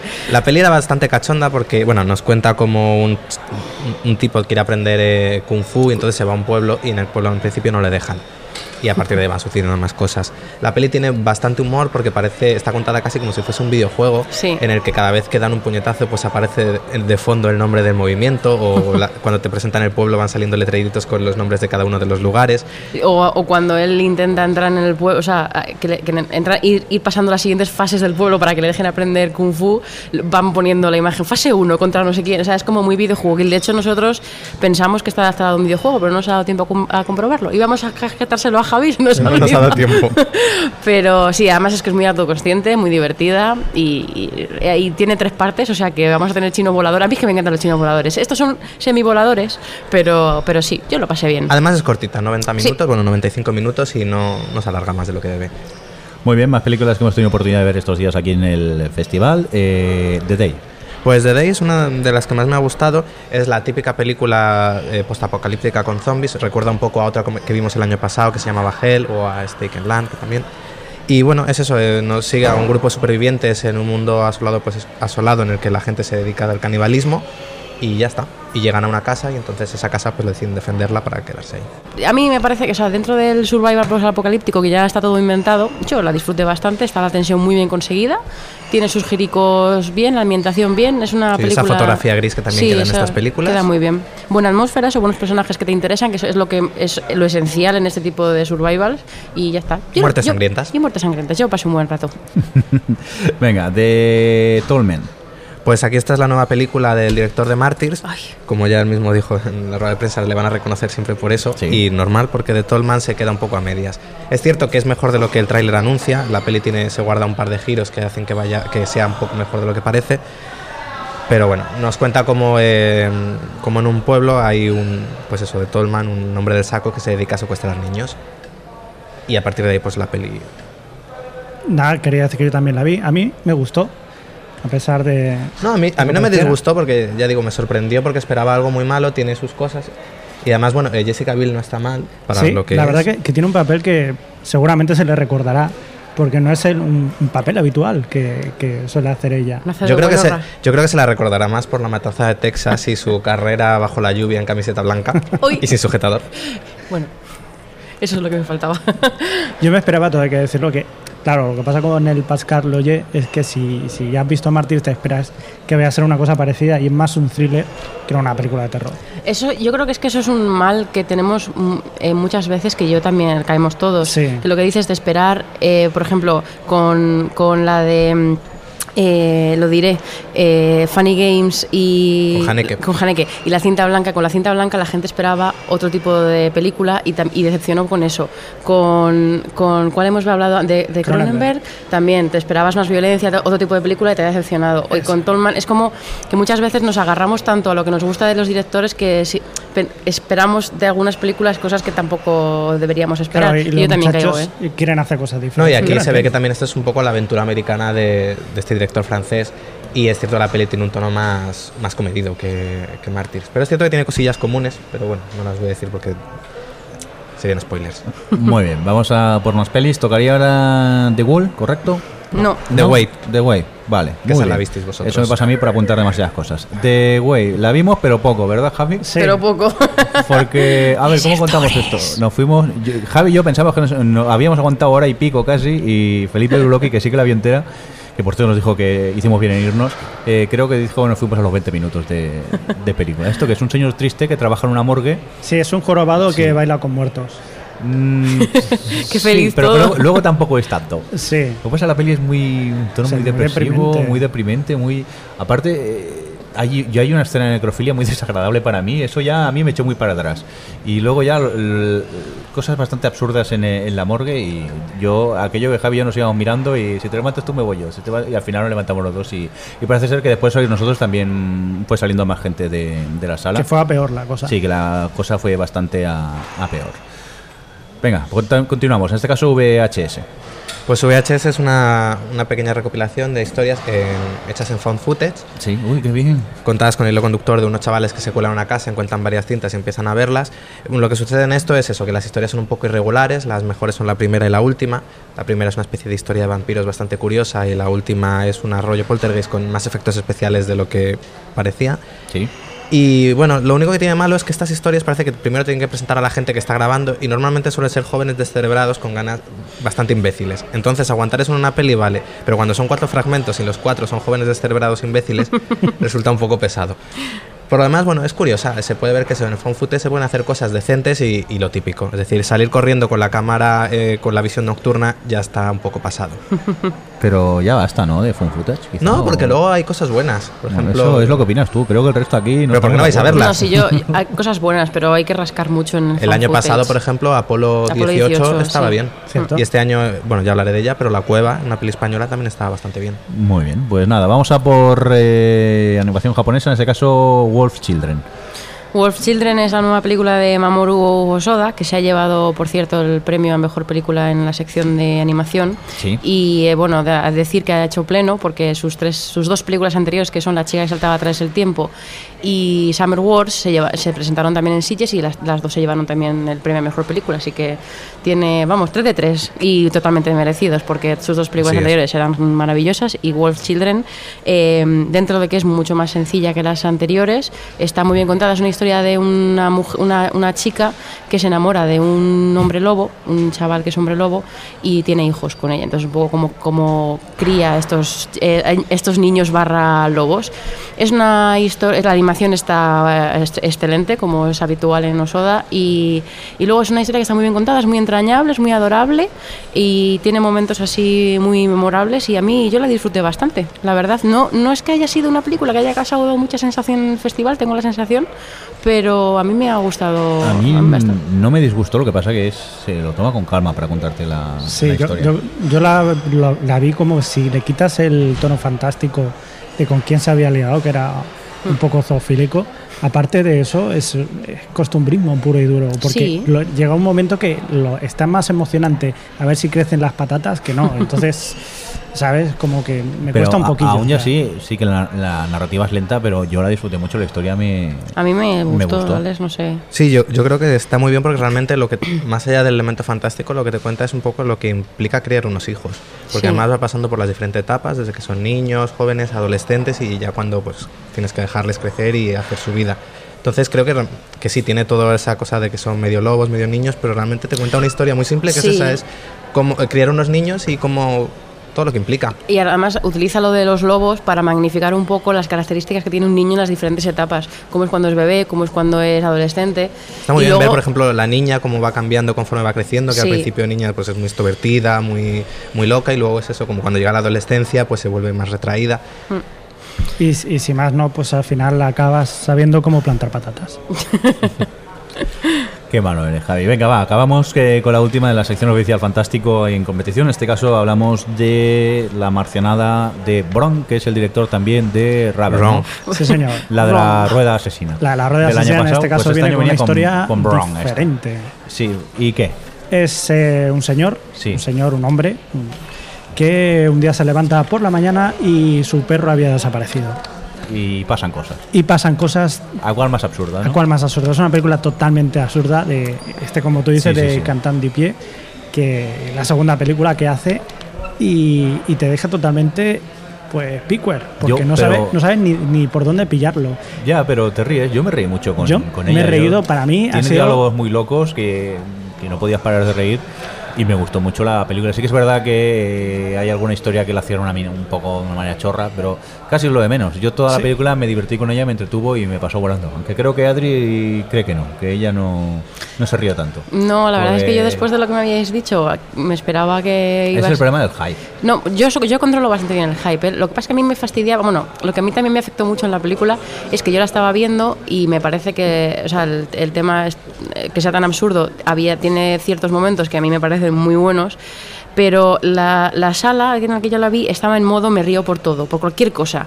Y no hacía tanta gracia. No sé, a mí no me hacía tanta gracia. Entonces eh, acumulé el, el cabreo de esto de como cuando ves una sitcom y es- oyes las risas enlatadas y no te hace gracia, entonces te cabreas más. Pues lo mismo. A mí me pareció que estaba entretenidica y tal, pero no sé. Bueno, entretenidica. Hubo un momento que cabe- casi cabeceo, pero, pero no, no sé. Tiene un par de momentos que sí que destacaría, que no voy a decir por si alguien la ve, pero, pero en general no me emocionó bastante, la verdad. Muy bien, pues hasta aquí este comentario de las pelis que fueron a, a competición. Una pequeña pausa y seguimos con más cositas. Nunca ganarán Operación Triunfo. Nunca podrán participar en Gran Hermano. Mm, lo siento, pero es que tenéis estudio y no podéis participar. Jamás pillaron en la discoteca. ¿Quiere bailar? Contigo no, bicho. Y ahora solo quieren una oportunidad. Dales tu voto en los premios Bitácoras. Vótales en la categoría de mejor podcast. OTV Podcast. Pod, pod, pod, podcast. Podcast. Porque aunque sean un puñado de frikis, también son humanos. O Televisión Podcast, el podcast de la cultura audiovisual. Bueno, pues eh, momento para seguir charlando un poquito más sobre las pelis que hemos estado viendo estos días en, en el Festival de Sitges. En este caso nos vamos a por la sección oficial Fantastic Galas. ¿Esto qué significa, Ale? Son películas que han traído que quedan fuera de competición, pero que merecían estar aquí en el festival. Sí. De estas hemos visto Poquitas, ¿no? Hemos visto pocas. En la primera de ellas Maniac, Sí. que es el remake de una película de los 80, Sí. eh, protagonizada por Elijah Wood y, la- y bueno, y en la que nos sigue la, a, a un asesino en serie. Es curiosa la película porque está toda ella eh, está toda rodada en, en plano subjetivo y vamos viendo Sí. toda la película desde el personaje de Elijah Wood, lo cual lo hace más perturbador. Es una peli violenta y muy sangrienta, pero me ha gustado, a mí me ha gustado mucho. ¿Qué os ha parecido a vosotros? La película es que la vi como violencia por violencia casi. Sí, Y- claro. Y no sé, luego el, me perturbó mucho que eh, en escenas violentas eh, que pasan en la película la gente aplaudiese. Bueno, hay que decir que el público de aquí de Sí, Sitges el público un aquí es muy especial, pero a ver, entiendo que puedas aplaudir en una película gore de cachondeo. Yo que sé, un tío le corta la cabeza, le pega una patada, jajaja. Pero en este caso eran eh, escenas de una extrema violencia, aparte muy bien rodadas, y, y que la gente aplaudiese a mí me perturbaba bastante. Sí, coincido contigo, ¿eh? Sí, a ver, el tema es que, que esta es un drama, o sea, es, es- es una película seria, no es la típica película Sí. casquería, tal. Entonces, a mí también me perturbaba bastante que en algunas secuencias, o sea, en algunos momentos aplaudiese la gente. A mí me gustó mucho, creo que el, el plano subjetivo funciona muy bien y sobre todo que es una película que que cuenta muy muy bien la psicología interna del personaje. O sea, conectas totalmente con él a pesar de que es un tío totalmente perturbado y te lleva, a mí por lo menos me llevó durante toda la película y, y en fin, no sé. Y ahí tiene una muy buena banda sonora. Sí, destacaría esa música ochentera, Sí, que, se- ochentera. que utiliza y bueno y comentar también que detrás de esto está produciendo y, y con el guion eh, Alexander Aja, Hmm. que es responsable de Las colinas. de las colinas tienen ojos, del remake de las colinas tienen ojos, también de, de Piraña 3D, bueno eso no habría que decirlo, y de la estupenda alta tensión. Por cierto, que en esto también hay que comentar que tuvimos la presencia de- del director y también del protagonista de la película, Elijah Wood, aquí, no sé, un, un punto a, a- a su favor. Sí, que, Simpático. que le dieron la máquina del tiempo y fue Sí, como, un a ver. poco. A mí, ¿para qué me esto? Que pone- en el vídeo este que hacen siempre cuando le dan un premio máquina de tiempo a alguien y que ahora acabamos de ver de la del director que tenía chorrocien- una, una carrera bastante consagrada ya, bueno, bastante muy consagrada y de repente llega a Yabud, cuatro ceritas del Señor de los Anillos y ala. No, él no, mismo hizo, lo dijo. hizo de faculty. Bueno, es verdad. Uy, por Dios. Y no pusieron la parte en la que sale de Regreso al Futuro. Bueno, Que salen muchísimas películas, sí, sí. empezó de, de Sí, muy pequeñito. Empezó muy pequeñito. Otra que tuvimos oportunidad de ver fue en este caso The Cabin in the Woods, esta comedia donde corre el señor Josh Whedon por aquí en temas de producción y tal. Que por cierto, Y me, guion. Dirección, ¿no? No, dirección Ah, no, guion. no, no, guion, guion. pues Me- preocupó porque salió su nombre en pantalla y no aplaudió casi nadie en el cine. ¿eh? Yo Ya, pensaba que se hundiría la sala o algo y, y no sé. Frikis Bueno, de palo. Bueno, pero Sí, luego sí. en el hashtag era como, mira, superaslo. Que está muy bien, pero ya está. Hombre, a ver, es una película, bueno, eh, Cabin in the Woods nos cuenta como cuatro jóvenes se van a una cabaña en el bosque Sí, y, no contaremos más. No y, contaremos más. y ya está, y a partir de ahí empieza a sorprender. Es cierto que es una película que hace mucho homenaje a este tipo de cine y es la perfecta para un festival como Sitges. Sí. eh, Yo me reí mucho con ella. A mí me gusta, o sea, sí, es una es muy paródica, es muy es- sí, también tiene es claro, es difícil elogiar lo bueno que tiene sin contar Sí, demasiado. mira, Así que Digamos que rizan el rizo completamente. Sí. Le dan la vuelta A todos los clichés del a todo, género. a todo. Sí, a mí me, a yo lo- me lo pasé muy bien viéndola. Yo entendí por eso la buena recepción de la peli. A ver, la Mm. peli está bien, no es ninguna maravilla, pero, Pero si para te un gusta el público de género- Sitges, claro, claro, es, es normal que triunfe. Otra que también tuvimos oportunidad de ver fue The Lord of Salem. Está un poco. Había polémica, ¿no? Hubo hasta bucheos en la sala cuando se acabó la peli. Sí, así es, es la nueva película de Rob Zombie, eh, Uh. una de las más esperadas, director de La Casa de los Mil Cadáveres Super y la uh. estupenda Los Renegados del Diablo. Cierto que luego se perdió con Halloween, ese remake. Eh, bueno, pues es una peli bastante controvertida, porque es cierto que maneja muy bien toda esa imaginería satánica. Bueno, nos cuenta cómo en, en Salem eh, la protagonista, una locutora de radio, recibe un disco de, de mus- eh, un disco de música de un grupo llamado Los Señores de Salem y como al ponerlo pues empieza un poco a... Activa cosas. a- sí, Pasan cosas. pasan cosas. Es una peli eso muy, muy satánica. Y lo mejor que tiene es toda la imaginería y la atmósfera que, Sí. que lleva. Lo único malo fue que en el auditorio cuando la vimos el volumen estaba demasiado alto Y a veces me tenía que tapar los oídos y cuando a veces la había- peli era de- demasiado molesta. Sí. A mí me gustó, pero es cierto que en cuanto a la historia que cuenta es bastante simple. Funciona más por todo lo, lo que la rodea. ¿Entendéis los abucheos entonces? ¿Son lógicos? Sí, a mí no me. Bueno, a Alex le gusta un poco más. A mí, yo, la atmósfera sí que está bien conseguida, pero a mí se me hizo muy repetitiva. Tengo que admitir que el rollo posesiones, satanismos y tal me da pereza de, de base. Y, bueno, a mí lo que más me gustó fueron las tres brujas senior que eran, eran muy vamos, divertidas y también tenían ahí su, su cosilla, su em, misterio que, que estaba muy bien, pero en general pues no, no. Sentía como que digo, tenía que haberme ido de esta película. Muy bien, pues vamos a continuar. En este caso cambiamos, nos vamos a la sección oficial eh, Fantástico Panorama en competición. Eh, ¿De qué va esta más o menos? ¿Lo sabéis? Estas son las películas que son más eh, independientes, que están fuera de fuera de, de productoras y demás mm, del circuito comercial. ¿Y aquí qué películas habéis eh, tenido la oportunidad de ver? Porque yo aquí no vi ninguna. Pues aquí, por ejemplo, vi American Mary, es eh, la mm, película de las hermanas Soska. Es un poco, podríamos definir como terror quirúrgico.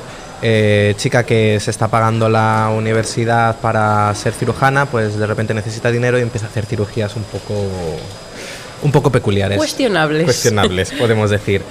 Eh, bueno, ese es el punto de partida.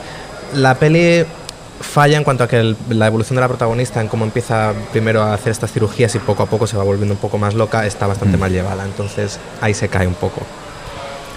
¿Qué Luego- luego visto? Añadir también que, por ejemplo, coincide eh, otra que hemos visto, Excisión, Sí. eh, también tiene, vuelve un poco a este del terror quirúrgico. Con, aquí podríamos definirlo como una comedia muy negra. Comedia. Que ahí tenemos un poco de, de- de discusión. Ahí. No, pelea no, pero Yo no he ¿Cómo que visto no? comedia. Pégale, que lo tienes al lado, dale, dale. No lo he visto comedia tampoco. colleja. Alex sí que se ha reído mucho. y Yo no encontré. La, la verdad que la protagonista es totalmente odiosa, Estás mayor, Javi. antipática y, Estás mayor. y no conectas con ella en ningún momento. Claro que luego al final se explica todo, ¿no? Pero, ¿Estás de claro, acuerdo con lo que dice verlo. Javi? Sí, a ver, la protagonista es odiosa, pero es que todo lo que hace... Había que verla eso con humor la película, porque si no, obviamente la, la quieres matar a ella. Sí, Pero no, tiene algunas escenas realmente perturbadoras, porque la chica tiene sueños... pues, Eróticos. esos- eróticos muy sangrientos, con, con operaciones y con digamos cosas. que se cita con la sangre. Bueno, Entonces esas peores. escenas oníricas son bastante, bastante destacables y luego la, la película bueno, está bien. Está protagonizada por eh, Annalyn McCord, que es cono- bueno, conocida por la gente que ve el remake de 9210, hace un papel bastante completamente opuesto, de hacer de pija a aquí de tipa. Referencias. Bueno, no me vayas aquí. La Drop Diva. Es bro- perdona, broma esta. Yo creo que a Javi y a mí nos suena más la otra, que es Tracy Lord. Pero bueno. Sí, cierto. Y además es curioso porque aquí hace de madre súper católica. Y, y la verdad que es un contraste bastante bestia comparado con la filmografía anterior que ha tenido esta actriz. Filmografía. Eh, filmografía. Sí, Sí, sí, sí, sí, sí, sí, sí, sí. Era VHS, pero bueno, era lo que había en los 80, éramos jóvenes. Venga, eh, ¿qué más? Sí, de esta sección también vimos Branded, que es una película mm, eh, protagonizada por, bueno, entre sus entre el reparto estaba por ahí Lily Sobieski o Jeffrey Tambor, que Que, que por cierto que había sido de Lily Sobieski, pues, desapareció, pues nada, ¿verdad? en Branded, desapareció, sí, sí. Una chica que yo no es que se, sí, ha llevado su carrera de forma un poco desaparecida, pero bueno. Y lo que, te- lo que cuenta Branded es un poco, está gira en torno al mundo de la publicidad y te cuenta que hay una, como las grandes corporaciones, de repente, como ya no hay nada nuevo que se pueda inventar en el mundo de la publicidad, deciden darle la vuelta al modelo de belleza e intentar manipular a la gente para que el, el sobrepeso sea el nuevo estándar de lo bello. Y entonces todo te lo cuenta desde el punto de vista de un, eje- un ejecutivo de publicidad, un, un- sí, un creativo de publicidad y bueno, la gente con la que va trabajando y demás. A mí personalmente me parece una película bastante fallida, que parte de una idea bastante original, que no empieza a desarrollar hasta media película por lo menos, se hace muy pesada y luego que el discurso al final de la crítica a la manipulación publicitaria y demás es tan lo de siempre que no aporta nada y en fin, tiene algunas cosas curiosas como el elemento un poco fantástico que hay, pero, pero nada, yo creo que totalmente prescindible. No sé si Alex estará de acuerdo. Sí, completamente de acuerdo. Muy bien, ¿alguna otra que hayáis visto en Muy bien. Javi y yo no las hemos visto, estamos aburridos. No, Pues La Cueva era eh, peli española de fan footage. Eh, Por cierto, que nadie se asuste, están pasando la aspiradora, ¿eh? No- Perdón, sigue. La cueva. Aquí con efectos de sonido. Eh, fan footage y básicamente son cinco amigos que se van de vacaciones y ven una cueva y deciden meterse a, hacer un- a, a ver un poco qué hay. Se meten demasiado al fondo y se pierden. Y pasan ahí los días. al fondo a la derecha. ¿sabes? Y bueno, entonces la peli eh, hay que reconocer que está bastante conseguida, co- eh, transmite muy bien la claustrofobia de estar, en, de estar metido en una cueva y un poco la sensación esa de ahí la hemos cagado. Nos hemos metido demasiado al fondo y ahora no podemos salir. Eh, cuando la estrenen eh, la recomiendo. Además es cortita, dura 75 minutos y no se hace para nada pesada. Es un ejemplo de eso, de que el found footage, si se maneja bien, se Sí. pueden sacar aún cosas decentes. Muy bien, venga, más en- dentro de esta sección. Pasamos página, en este caso, eh, de Pack, ¿no? Sí, esa la he llegado a ver yo. Hombre, viste una, menos Sí, mal. sí. ¿Y qué, qué tal está? Y bueno, ¿De qué- pues eh, igual que pasaba con Lovely Molly, es, eh, también es una casa encantada. En este caso hay espíritus de estos y, y bueno, pues es una casa donde se ha muerto la madre recientemente y las hijas van allí pues eh, a hacer acto de presencia. Una desaparece Sí. y la otra va allí a ver qué es lo que pasa y se encuentra con cosas muy extrañas. Quiere decir que la protagonista es la, la- esta la, la hemos visto en Dead Valley, la rubia, Sí. la rubia de Pali es la protagonista, que también llega un momento que se pone la camiseta de sufrir, que esto me acuerdo siempre Sí. ya de... Tiene todos los topicazos. Y sale Casper Van Dien, no sé si os, acordáis de este actor. Ah, ya decía yo, Casper Van mucho, sí. Sí, sí, que está el hombre ya... ¿Da sustico por eso la peli o qué? Sí, tiene sus susticos. ¿Sí? Y, y hay que decir que luego tiene una vuelta, hay un cambio argumental que también sorprende porque no te esperas que vaya a haber esa mezcla, pero está bien. A mí, bueno, es, es- es lo de siempre, pero está bien. ¿A ti qué te pareció? Ah, Yo esta, a diferencia de Sinister, la defiendo. Es cierto que también tiene todos los clichés habidos y por haber, es decir, eso que se encantada, su espiritista que va a ver qué es lo que sucede, pero te maneja mejor, Está limpia. maneja mejor los sustos y, y está bien. Sin ser nada de otro mundo, me convenció mucho más que Sinister. Perfecto, pues venga, va. Más películas que habéis visto en esta sección. de Seasoning House, que nos la, eh, cuando empezamos a verla nos la presentaron como una peli a la altura de Mártires o Frontiers. Eh, no diría que tanto, Eso, pero está muy eso bien. da- es malo, ¿no? Ya para empezar una peli de demasiado hype. Sí, demasiado. Sobre todo en, en cuanto a niveles de violencia. Nos cuenta un poco en un país del este, de- bueno, en Yugoslavia creo que, bueno, en un país del este, eh, la historia en un burdel, como una chica muda que está allí, pues lo que va sucediendo. Pero tampoco quiero contar mucho. Sí. Y bueno, eh, hay que destacar eso, que la protagonista es muda, pasa obviamente toda la película sin hablar y aún así sostiene muy bien, eh, sos- sostiene muy bien la película. Eh, muy tensa, bastante sangrienta y con un punto muy sordido que a mí me gustó. Es típica película que te ponen en el cine retiro a la una de la mañana. Que la gente aplaudiendo y todos dándolo todo. Venga, y la siguiente, Tower Block, que creo que viste ayer. Sí, Tower Block ha sido la ganadora de esta sección. Eh, muy recomendable, es una película inglesa que se centra en un bloque de edificios, un poco en la línea de Attack the Block que vimos el año pasado, o la Sí. francesa La Horda. Y en este caso son, bueno, solo quedan los inquilinos del último piso porque están desalojando el edificio. Y de repente una mañana eh, un francotirador les dispara a todos los vecinos. Ah. Y entonces lo- les crea una especie, eh, convierte el edificio en una especie de trampa mortal y tienen que ver cómo salir de ahí. Destacar aquí que está, uno de los protagonistas es Jack O'Connor, conocido po- como Cook en Skins, haciendo un papel bastante similar, es decir, de Cani. Y bueno, es un poco este cine inglés que tienen, que les gusta utilizar mucho a esa clase obrera para este tipo de películas. White trash total, ¿no? Sí, bueno, eso es más- sí, pero todo ese tipo de rollo como Misfits o, o todo este ah, bueno, tipo de ese- personajes. Vale, vale. Y la película funciona muy bien, está perfecta, está, la tensión está muy bien manejada y muy recomendable. Pues nada, eh, vamos a continuar. En este caso vamos a cambiar de sección, la de Nuevas Visiones, eh, no- Nuevas Visiones. Eh, ¿Aquí qué habéis visto? ¿Qué queráis destacar? Pues podemos empezar con For Love's Sake, que es una de las películas que vimos el primer día.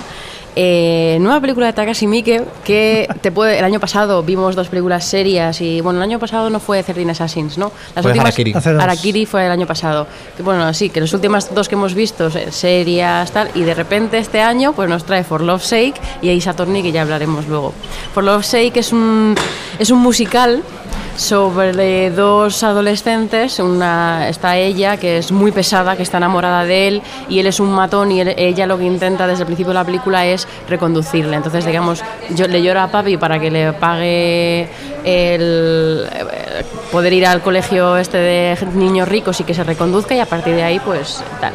Está que me despistan un poco las señoras de la limpieza. y, y eso, y bueno, eh, a, mí, a mí la verdad es que aunque se me hizo demasiado larga y tiene muchos valles en las que es como, a ver, no te tomas en serio a sí misma. Cuando se toma en serio se me hizo un poco tediosa.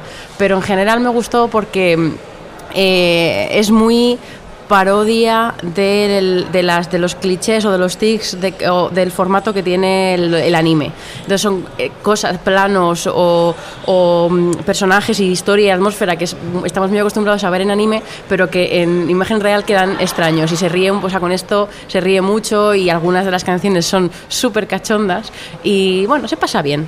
No sé si Alex si, sí, tiene el mismo... Sí, es eso, es ver cómo los típicos recursos utilizados en, en un anime, como por ejemplo que siempre caigan pétalos del cielo, Sí. o que cuando un personaje dice algo sorprendente el fondo cambie, pues aquí lo utilizan, entonces resulta extraño y es lo más curioso de la película. Mm. Yo, que yo entiendo- es una película que no ha gustado nada y yo entiendo que la gente que no suele ver anime, mm, o sea, es que si, si, si le quitas toda esa parte, la película es lo más absurdo y lo más, sobre todo los personajes, lo más insoportable que te puedes echar a la cara. Venga, ¿y esta de Pieta de qué va? Ay, Pieta. Pieta la vimos ayer, eh, la nueva película de Kim Ki-duk, director de cosas geniales como Hierro 3 o de cosas horribles como Amén. eh, que va de... uf, esta es difícil sin contar spoilers, pero bueno, básicamente es un tipo, sí, al principio, es un tipo que es un matón que trabaja para unos prestamistas y lo que se dedica es ir a la gente a, pues, a obligarles a que les devuelvan el dinero del préstamo, eh, llevándolo a extremos necesarios para conseguir el dinero. Y, bueno, de repente un día es un tipo que vive solo, tal, y de repente un día aparece una señora en su puerta diciendo que es su madre. Y ese es el punto de partida de, de la película. Em, a mí me es una de las que más me ha gustado del festival con mucha diferencia. Eh, es una gran tragedia muy cruel que a mí me gustaba mucho porque no, no sabía muy bien cómo sentirme, porque es muy triste, no sabes si sentir compasión por algunos personajes, pero a la vez sabes que no deberías sentir compasión porque son personajes, mm, eh, bueno, de moralidad cuestionable, digamos, y mm, está muy bien contada, muy bien desarrollada. Todo, además, él lo hace, todo la, puesta en escena es como muy sucia y muy, también muy íntima. Yo la viví muchísimo Y, y, en fin, además que no es por una vez una película asiática de este palo no se, no se hace nada larga. De hecho, es más una película cortica. Y Alex, que también la vio, no sé. Sí, añadir lo que te comenté cuando acabó, que es una de estas tragedias que les sale también a los asiáticos. Sí. Tan intensas, terribles y que a lo mejor vista en el cine occidental resultaría un poco pasada de rosca. Aquí es. Sí, la es poética esta que tiene, lo que Sí. la poética de la tragedia. Esa violencia veces. que ellos utilizan tan de forma poética, es decir, realmente lo que estoy viendo es una burrada, pero te lo cuentan de una forma bonita, hasta bonita. Sí. Pero vamos, de lo- sí, yo también coincido que es de lo mejor que hemos visto aquí. Eh, yo he visto, por ejemplo, de esta ah, Son of My Voice, que, es, eh, que el director es. eh, espérate que lo encuentre. Bam- Magli, que es amigo de Mark Cahill, que ya lo vimos el año pasado aquí con eh, Another Earth. Y también tiene como protagonista a la misma chica, Brit Marling. Brit Marlin, que además es, es la coescritora del, del guion de la película. En este caso cuenta la historia de, de dos, eh, son una pareja que se infiltra dentro de una secta para, para desenmascarar todo lo que hay detrás. eh, que es una secta que está liderada por, por una, una especie de evidente que no se sabe muy bien que de la procedencia que tiene y qué es lo que quiere. Entonces estos dos personajes intentan, eh, aparte de entrar, pues intentar sacar qué es lo que hay ahí detrás. No voy a decir de dónde viene ni a dónde va. Eso se ve en la película. ¿Pero Pero te a mí, gustó o no te gustó? pues me dejó un poco a medias, porque la verdad que tenía mucho más potencial de lo que podría haber. Podría haber dado bastante más de sí. Muy bien, pues nada, vamos a seguir con más eh, películas que hemos tenido la oportunidad de ver aquí en el Festival de Sitges. A Taste of Money, ¿esto de qué va? ¿Yo? ¿Por qué me.? es- que es la primera, el primer día, no me acuerdo. Si no, sí, sí. Pues esta pues, se centra en una familia. Bueno, es una película coreana que se centra en una familia muy rica de Corea y está un poco vista desde el punto de vista del chaval que es como su mayordomo, digamos. Y bueno, ahí hay un juego de como de infidelidades, es un poco como, pues sí, un poco la vida de esta familia que, que, que tiene mucho pero y a la vez no tiene nada. Que el dinero, es un poco la reflexión típica de el dinero no da la felicidad, ¿no? Sí, la corrupción moral en la, que corru- están sumidos. Sí. Eh, me encanta. Eh, bueno, esto, que es una película, una de las que a mí personalmente más me ha gustado, sobre todo porque es muy, muy estimulante visualmente. Tiene una estética y una elegancia, a la vez que es como muy fría, eh, muy bien conseguidas. Es cada plano está cuidadísimo, sea, es, es una entre la puesta en escena, los planos y la luz, es una total delicia visual. Es cierto que luego lo que es el fondo eh, cuenta, no cuenta mucho, pero lo que cuenta yo creo lo cuenta muy bien. Y yo el, el, mal, o sea, digo, el, el- el punto negativo que le veo es, como pasa con muchas películas asiáticas, que es demasiado larga y que tiene como cinco finales. Es como, mira, cábate. Sí, pero, eh, es que ese es el mal de las pelis coreanas. Eh, no, coincido con todo lo dicho. Que realmente tiene planos que son como cuadros y que una realización completamente impresionante. Vamos, que a mí me hubiera aburrido por lo que veo. Muy bien. Pues yo creo que sí. Pues sí, seguramente. Yo creo ¿Acaso que que, sí. No, me gusta mucho el uso de la arquitectura en la película, Sí. cómo maneja Venga, adiós, adiós, va- vamos a por Arquitectura, Déjale, por una, por una vez que es, que es pedante o pretencioso. Calla, pesado. Venga.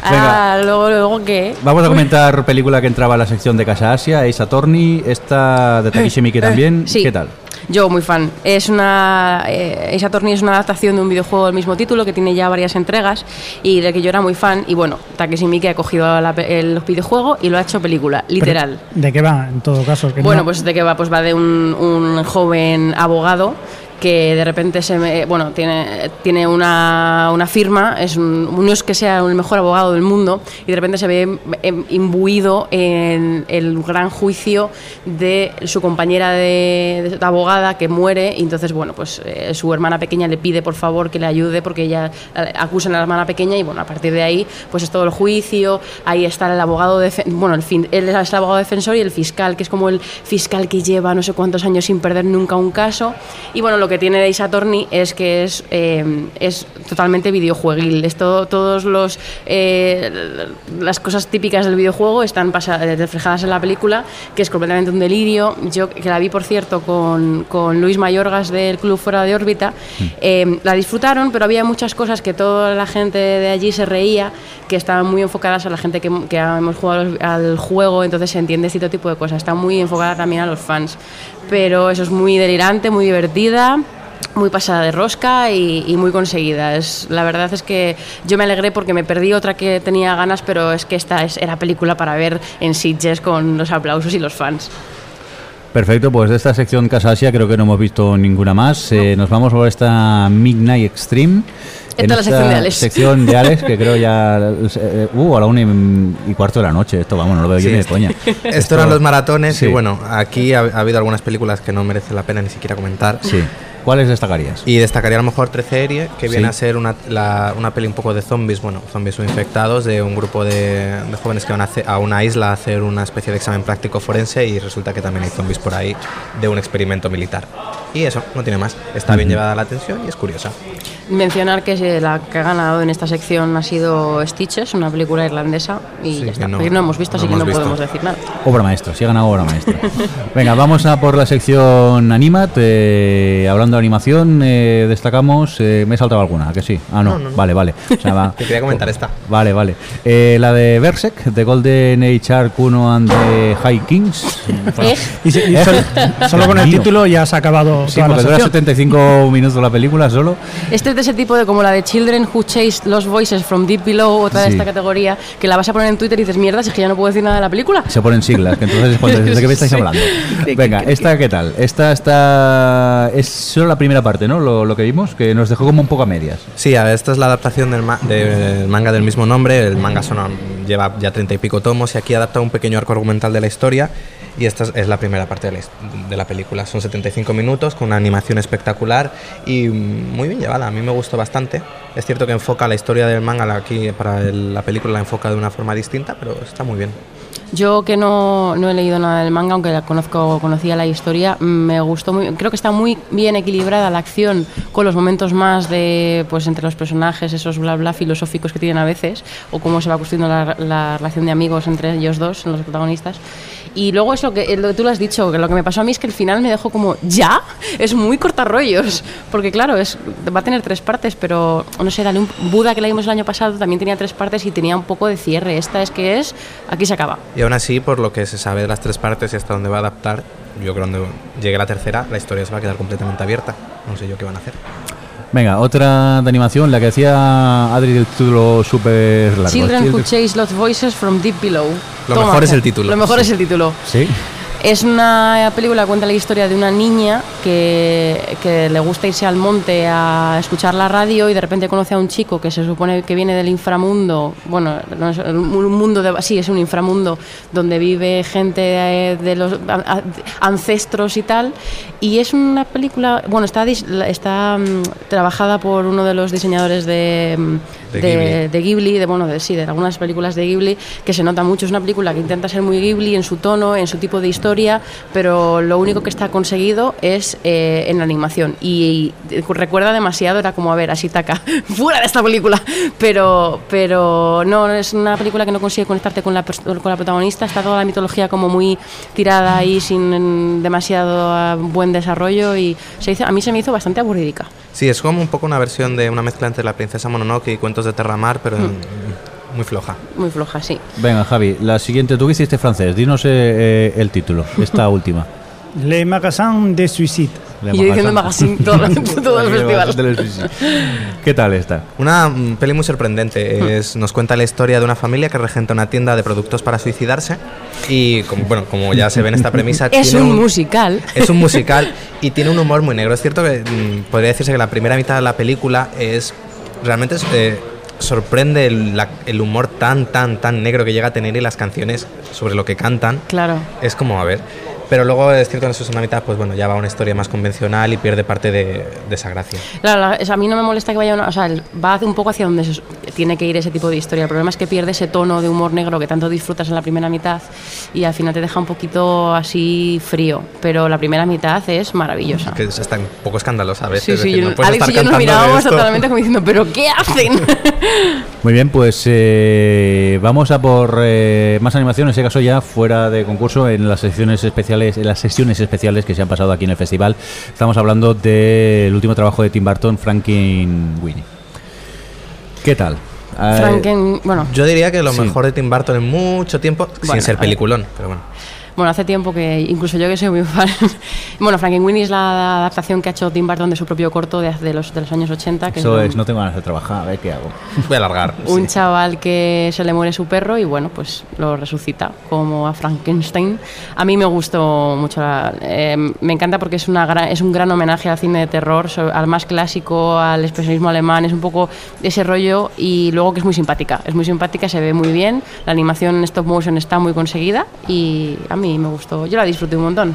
Vamos, yo salí encantadísima, tengo que admitirlo. A mí me entretuvo, ya está. Tampoco no me gustó, pero vamos, mm, por, comparándola, por ejemplo, con Paranormal me gustó mucho más. No me mires así con mirada asesina. No, no, cara. no, yo no estoy diciendo, te estaba mirando. Me acabas, Espera, de dar, me acabas de voy dar a poner miedo, ojos dulces. No, no, ¿En es serio? que ¿En Me serio? ha asustado.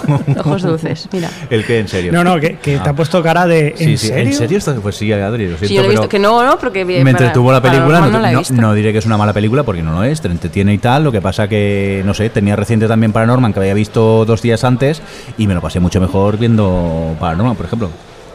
Ya aprovechamos si queréis Rompe y... la- Ale- Alex. No, a ver, eh, estoy un poco a mitad de postura de ambos. o sea que. Vale, bueno, vale, pues vale. nada, pasamos entonces a la sección. No, No, seguimos, seguimos. en esta, seguimos, Seguimos en esta, en este Ah, es caso... verdad, me Uy, este título no, me apetece decirlo. Side me by canso. side. Sí, ¿Qué problema tiene Side by Side? Vamos a ver. pues que es un poco largo el título. Pues, ¿dónde, ¿Dónde está mi nota? Aquí. Side by Side eh, es un documental. No, no, leo entero. Lista. entero. Ah, que tiene Sí. el título entero. Side by side, the staying up espera, espera, voy. Ay, Página Eh, 26. Es que se me ha ido la página. Ah, vale, ya, ya, ya estoy, ya estoy. Ya estoy. Side by Side, the Science, Art and Impact of digi- Digital Cinema. Toma ya. ¿Qué es lo que iba a decir? Me que es esperaba muy- mejor acento, ¿eh? ¿Esto Mira, qué eh. es? ¿Esto qué es? Side by Side. Puedo hacerlo así. Esta es la Keanu Reeves, ¿no? Esta es la, es bueno, producida por Kenu Reeves. eh, está, bueno, cuenta, como dice bien su título, cuenta un poco el impacto de eh, las- la evolución tecnológica del cine digital en, en, pues un poco en todo, en tanto en fotografía, en los tiempos de, de- de ro- de rodaje, bueno, de, producción de una película, en el rodaje en sí mismo, en la edición, los efectos digitales, van- pasa un poco por todo lo que lo que se ve afectado por, por la inclusión de lo digital en el mundo del cine cuenta con, es un documental que está contado a base de testimonios de gente del mundo del cine, desde directores de fotografía hasta directores consagrados y reconocidísimos como Scorsese o Fincher o George Lucas, entre muchísimos otros. Y sorprende mucho porque tiene opiniones muy radicales con respecto a, a la gente que es pro... em, eh, celuloide y la gente que es pro digital y, y bueno tiene la verdad es que es un documental que se ve muy bien es muy interesante y, y resulta muy curioso ver sobre todo a ciertos directores eh, hablando de ciertas cosas con opiniones muy tajantes que yo no me esperaba de algunos no voy a decir nada yo es un- algo que recomendaría para la gente que, que le guste ver documentales sobre el mundo del cine Venga, pues ahora ya vamos a por... Yo soy un hombre de palabra y no la vi, lo imposible, no tuve valor. Y entonces, ¿quién la vio aquí? Adri ya la habías visto en San Sebastián. Sí, y ya la comenté. aquí, ¿quién tuvo oportunidad de verla? Yo la vi. ¿Y? Y puedo decir que ha sido de lo que más me ha gustado en este festival. La describiría un poco como experiencia cinematográfica. Son de estas películas que además de verla casi las sufres, eh, las sufres en tus propias carnes. Tiene una primera hora que me parece potentísima, que es toda la parte del tsunami, cuando va siguiendo al personaje Naomi Watts, porque me gusta mucho cómo utiliza los efectos de sonido para transmitir lo que implica eh, ser arrasado por una ola, simplemente no es el hecho de ahogarte, sino también como todo lo que hay dentro de ese agua puede, maderas y cristales y tal, puede hacerte daño. Y bueno, y luego eh, también destacar eh, a- al hijo mayor, Tom Holland, y las críticas que recibió un poco de... Bueno, sí, además de que es espectacular el haberse hecho con solo 30 millones, que uno no sabe muy bien cómo han podido hacerlo. La perla es la perla. Venga.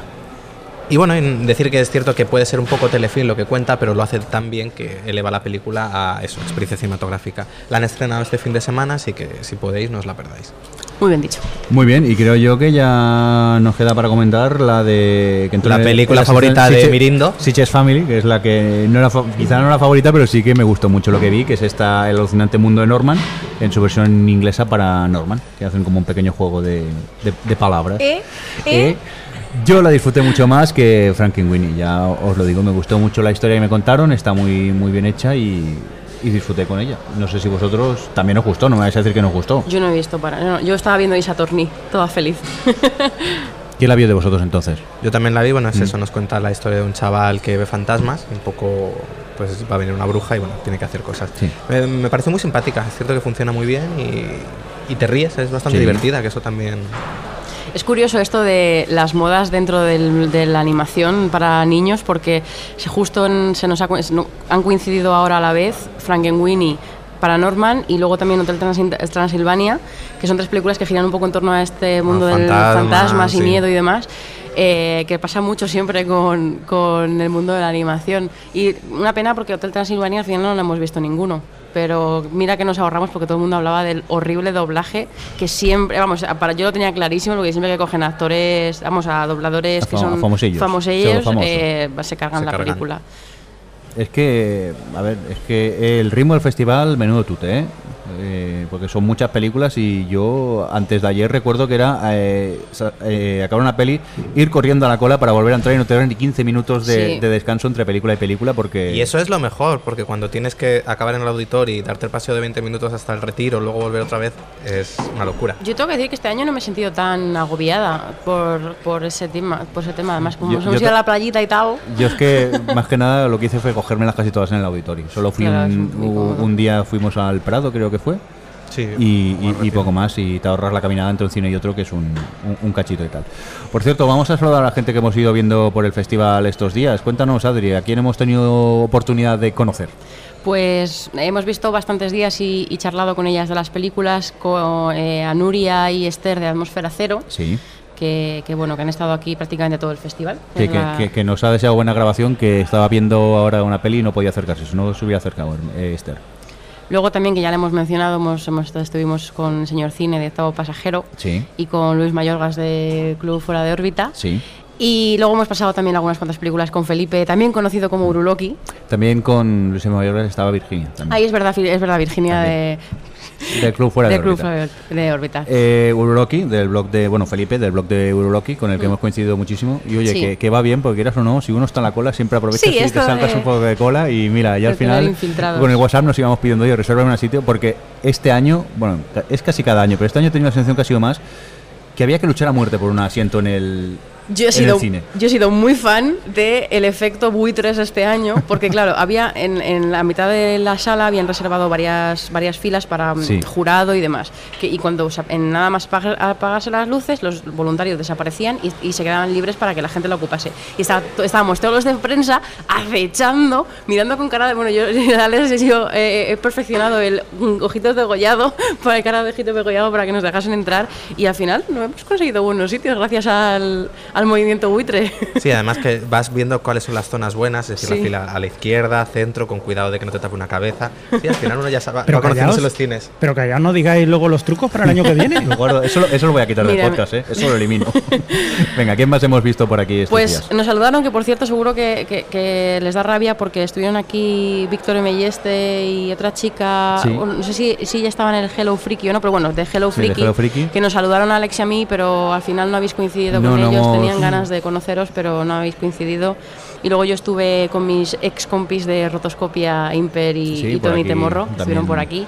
Y bueno, Golden, que, que nos hablábamos mucho por Sí. Twitter, pero al final no hemos conseguido coincidir Ma- con Mando ella. Twitter conforme estabais en la sala, lo que pasa Sí. justo ese día no lo mirasteis Sí. ninguno, lo vi yo, que ese día no, no, no vine porque trabajaba, yo pensaba que lo habíais visto y luego respondisteis como 12 horas más tarde, oye, que es que lo hemos visto ahora y eso. Igual la vemos ahora porque todavía eh, estamos siguiendo aquí haciendo, pero todavía queda hasta tarde. Oye, no se nos ha olvidado una cosa. ¿Qué? La película de clausura. Es Cierto, verdad, que la acabamos de Looper. ver, hemos Qué visto vergüenza. Looper. Claro, yo la quería poner antes y me habéis dejado. ¿Qué tal, Looper? ¿Ha Pues bueno, la nueva película la presento si quieres. Sí. de Rian Johnson. Casi todo el mundo sabe cuál es ya. Sí, eh, director de Brick. Eh, protagonizada por Joseph Gordon-Levitt y, y Bruce Willis, entre otros. También está Emily Blunt. Bueno, en fin. Eh, que es bueno, una película de viajes en el tiempo y gente que mata gente y cosas. Eh, es una película que viene con bastante hype y yo tengo que decir que no me ha parecido, me ha parecido que es está bien. Es una película como película comercial de este, de este estilo de ciencia ficción. Me parece que está conseguida. Me- tiene un principio, un- el inicio es muy potente y el final está bastante bien, pero yo creo que eh, todo el término medio se hace un poco predecible y lo que más me ha gustado de la película es eh, un poco el desarrollo emocional que hace de los personajes, pero creo que está un poco desaprovechada, por ejemplo el personaje de Bruce Willis está desaprovechado, no sé, me esperaba que quizás fuese algo más original dentro del género, no sé qué pensáis vosotros. A mí es que me ha entretenido y, y ya está. Sí. Tampoco es mi tipo de cine, no es eh, el tipo de cine que yo acostumbro a ver. Está entretenida, se me ha hecho un pelín larga, sí que es verdad que hay un momento que, que para mí ha decaído un poco, pero bueno, se puede ver, entretiene y, y es una buena película. Lo que pasa es lo que dices tú, quizá ya venía demasiado hype, todo el mundo estábamos allí con muchas ganas de, de verla y, y eso a mí me ha sabido a poco, no sé Javi a ti. Hay que decir que lo hemos visto a las 9 de la mañana Sí. del sábado y el cine estaba lleno. Sí, Abarrotado estaba. Que había Y- gente que había venido sin dormir, Sí, habían sí, palmado de las... Del eh, maratón anterior, del que había acabado a las 7 y venían directamente aquí. Pero bueno, hay que decir que en muchas películas la, el auditorio, que mira que es grande, siempre ha estado llenísimo. ¿eh? Sí. En pocas he visto yo que, que sobrasen eh, butacas. Quizá entre semana, esas que te dan por la mañana y que es laborable, sí, pero normalmente lo que han sido fin de semana y festivos ha estado llenísimo de, de gente. Contaba Ángel Sala que, que, bueno, en el festival ha subido un 3% la, la cantidad de gente que ha, que ha venido al festival, que tal y como está la cosa, es un dato muy, muy bueno. Teniendo en cuenta que es un festival carísimo también, es un dato muy bueno. Que por cierto, eh, hoy que es el último día, bueno, último día, es mañana, pero bueno, hoy se acaban ya el festival, tenemos pendiente la sesión sorpresa y el maratón sorpresa, que ya se saben las películas. Sí, este año podremos ver Spring Breakers. Es... Espera un momento, a mí cuando me dijo Alex la película que le digo, no, hombre, se estarán, se estarán mofando, esto no puede Está ser. ¿no? traumatizado, Será- Javi está traumatizado. Deja, deja de que diga por qué estaba sorprendido. Spring Breaker es, eh, es una película que está protagonizada por algunas de las estrellas, ex estrellas Disney, como Selena Gómez o Vanessa Hudgens, haciendo de, pues nada, de universitarias Cachondas. frescas. Frescas, fresquísimas. Fresquísima. La película viene, viene avalada por buenas críticas, parece ser que va a ser una gamberrada bastante divertida, también aparece James Franco. Luego otra de las películas en Maratón Sorpresa va a ser Paranormal Activity 4. Uh, Oh, esa es para dormirnos, Alex. Esa es para para luego coger fuerzas para, para eh, The Bay Watch. y ah, The End of Watch. At sí. the, end, ah, The End of Watch, que es la película protagonizada por Jake Gyllenhaal, que también tiene muy buenas críticas, parece tener un tono muy de Shield. Y luego The Bay. The Bay. Que yo, el universo quiere que vea The Bay, porque no la vi en San Sebastián, no la he visto aquí y ahora me la ponen en el maratón sorpresa. que no entiendo muy bien por qué, o sea, qué, qué relación tiene que ver eh, End of Watch y la de esta que van a hacer, Spring Breaker, con... Son thrillers. Son- claro. Y aquí también el, el Se ven es un género que... es igual. es decir, Bueno. me parece más extraña... La- of Watch, vale, es que, a ver, de, todas formas, con es lo, de, ya, con lo de Sitges, eh, aunque ponga, ponga Fantastic en el título, realmente Pieta, por ejemplo, la de Skinky Duke, es un drama asiático, pero como es asiático, pues ya... Aquí abarca es decir, cine abarca asiático, cine animación, cine- thriller, fantástico y terror. A mí es lo que me ha gustado, que cada vez se está abriendo más a otro tipo de películas. Y yo este año he evitado totalmente las de Casas Encantadas y me voy a intentar ver otro tipo de, de cine. Se están perdiendo las costumbres. Sí, sí, la gracia aquí era ver higadillos. Claro. y Va, el que no quiere ir a y ver lo imposible porque se ve un poquito de Una músculo. herida. Pero estamos en lo de siempre, no es lo mismo una película donde se ven heridas de basadas en hechos reales que a un tío que le recorte la cabeza y luego juegan a fútbol Mi, con mi, ella. mi, mi. Sí, claro, es decir, luego no le importa ver cómo le quitan cabelleras a mujeres, ¿no? Bueno, pues eh, estamos a punto de irnos, eso sí, antes rápidamente, vuestra película favorita en el festival. Venga, Alex, te ha tocado. Pues me quedaría con Tower Block, Compliance y Lo Imposible. Yo me quedo con Seven Psychopaths, Pieta y Cosmopolis. Javi. Yo me, yo me quedo con Bron, Safety Not Guaranteed y Robert G. Pues eh, yo me quedo con Paranorman, la de Bron y la de los gremlins irlandeses que no me acuerdo. Gravers. Gravers. Ya está. Y con esto ya, si os parece, nos vamos yendo que nos hemos pasado un huevo de tiempo. Gracias a toda la gente que nos ha estado oyendo mientras hacía cola para ir al baño, que es lo que tiene este fantástico sitio. Y espero que disfrutéis de los efectos especiales de la señora limpieza pasando la aspiradora y, y- y varios. Eh, Alex, eh, digo Alex y mira, Adri, está muy bien por mí. Eh, bueno, va, Alex, que nos vemos y nos oímos en 15 días con el especial pilotos ya. Uy, es verdad. Adri, que Ay, lo lo que nos mismo. espera. No. Eh, descansar y porque hay que ver muchos pilotos todavía, que nos oímos en 15 días. Javi, que gracias, que nos oímos en 15 días. Exactamente. Exactamente, y nada, un cordial saludo también de quien nos habló, el señor Mindo, que nos vamos. Adiós. Adiós. Adiós. O Televisión Podcast, el podcast de la cultura audiovisual.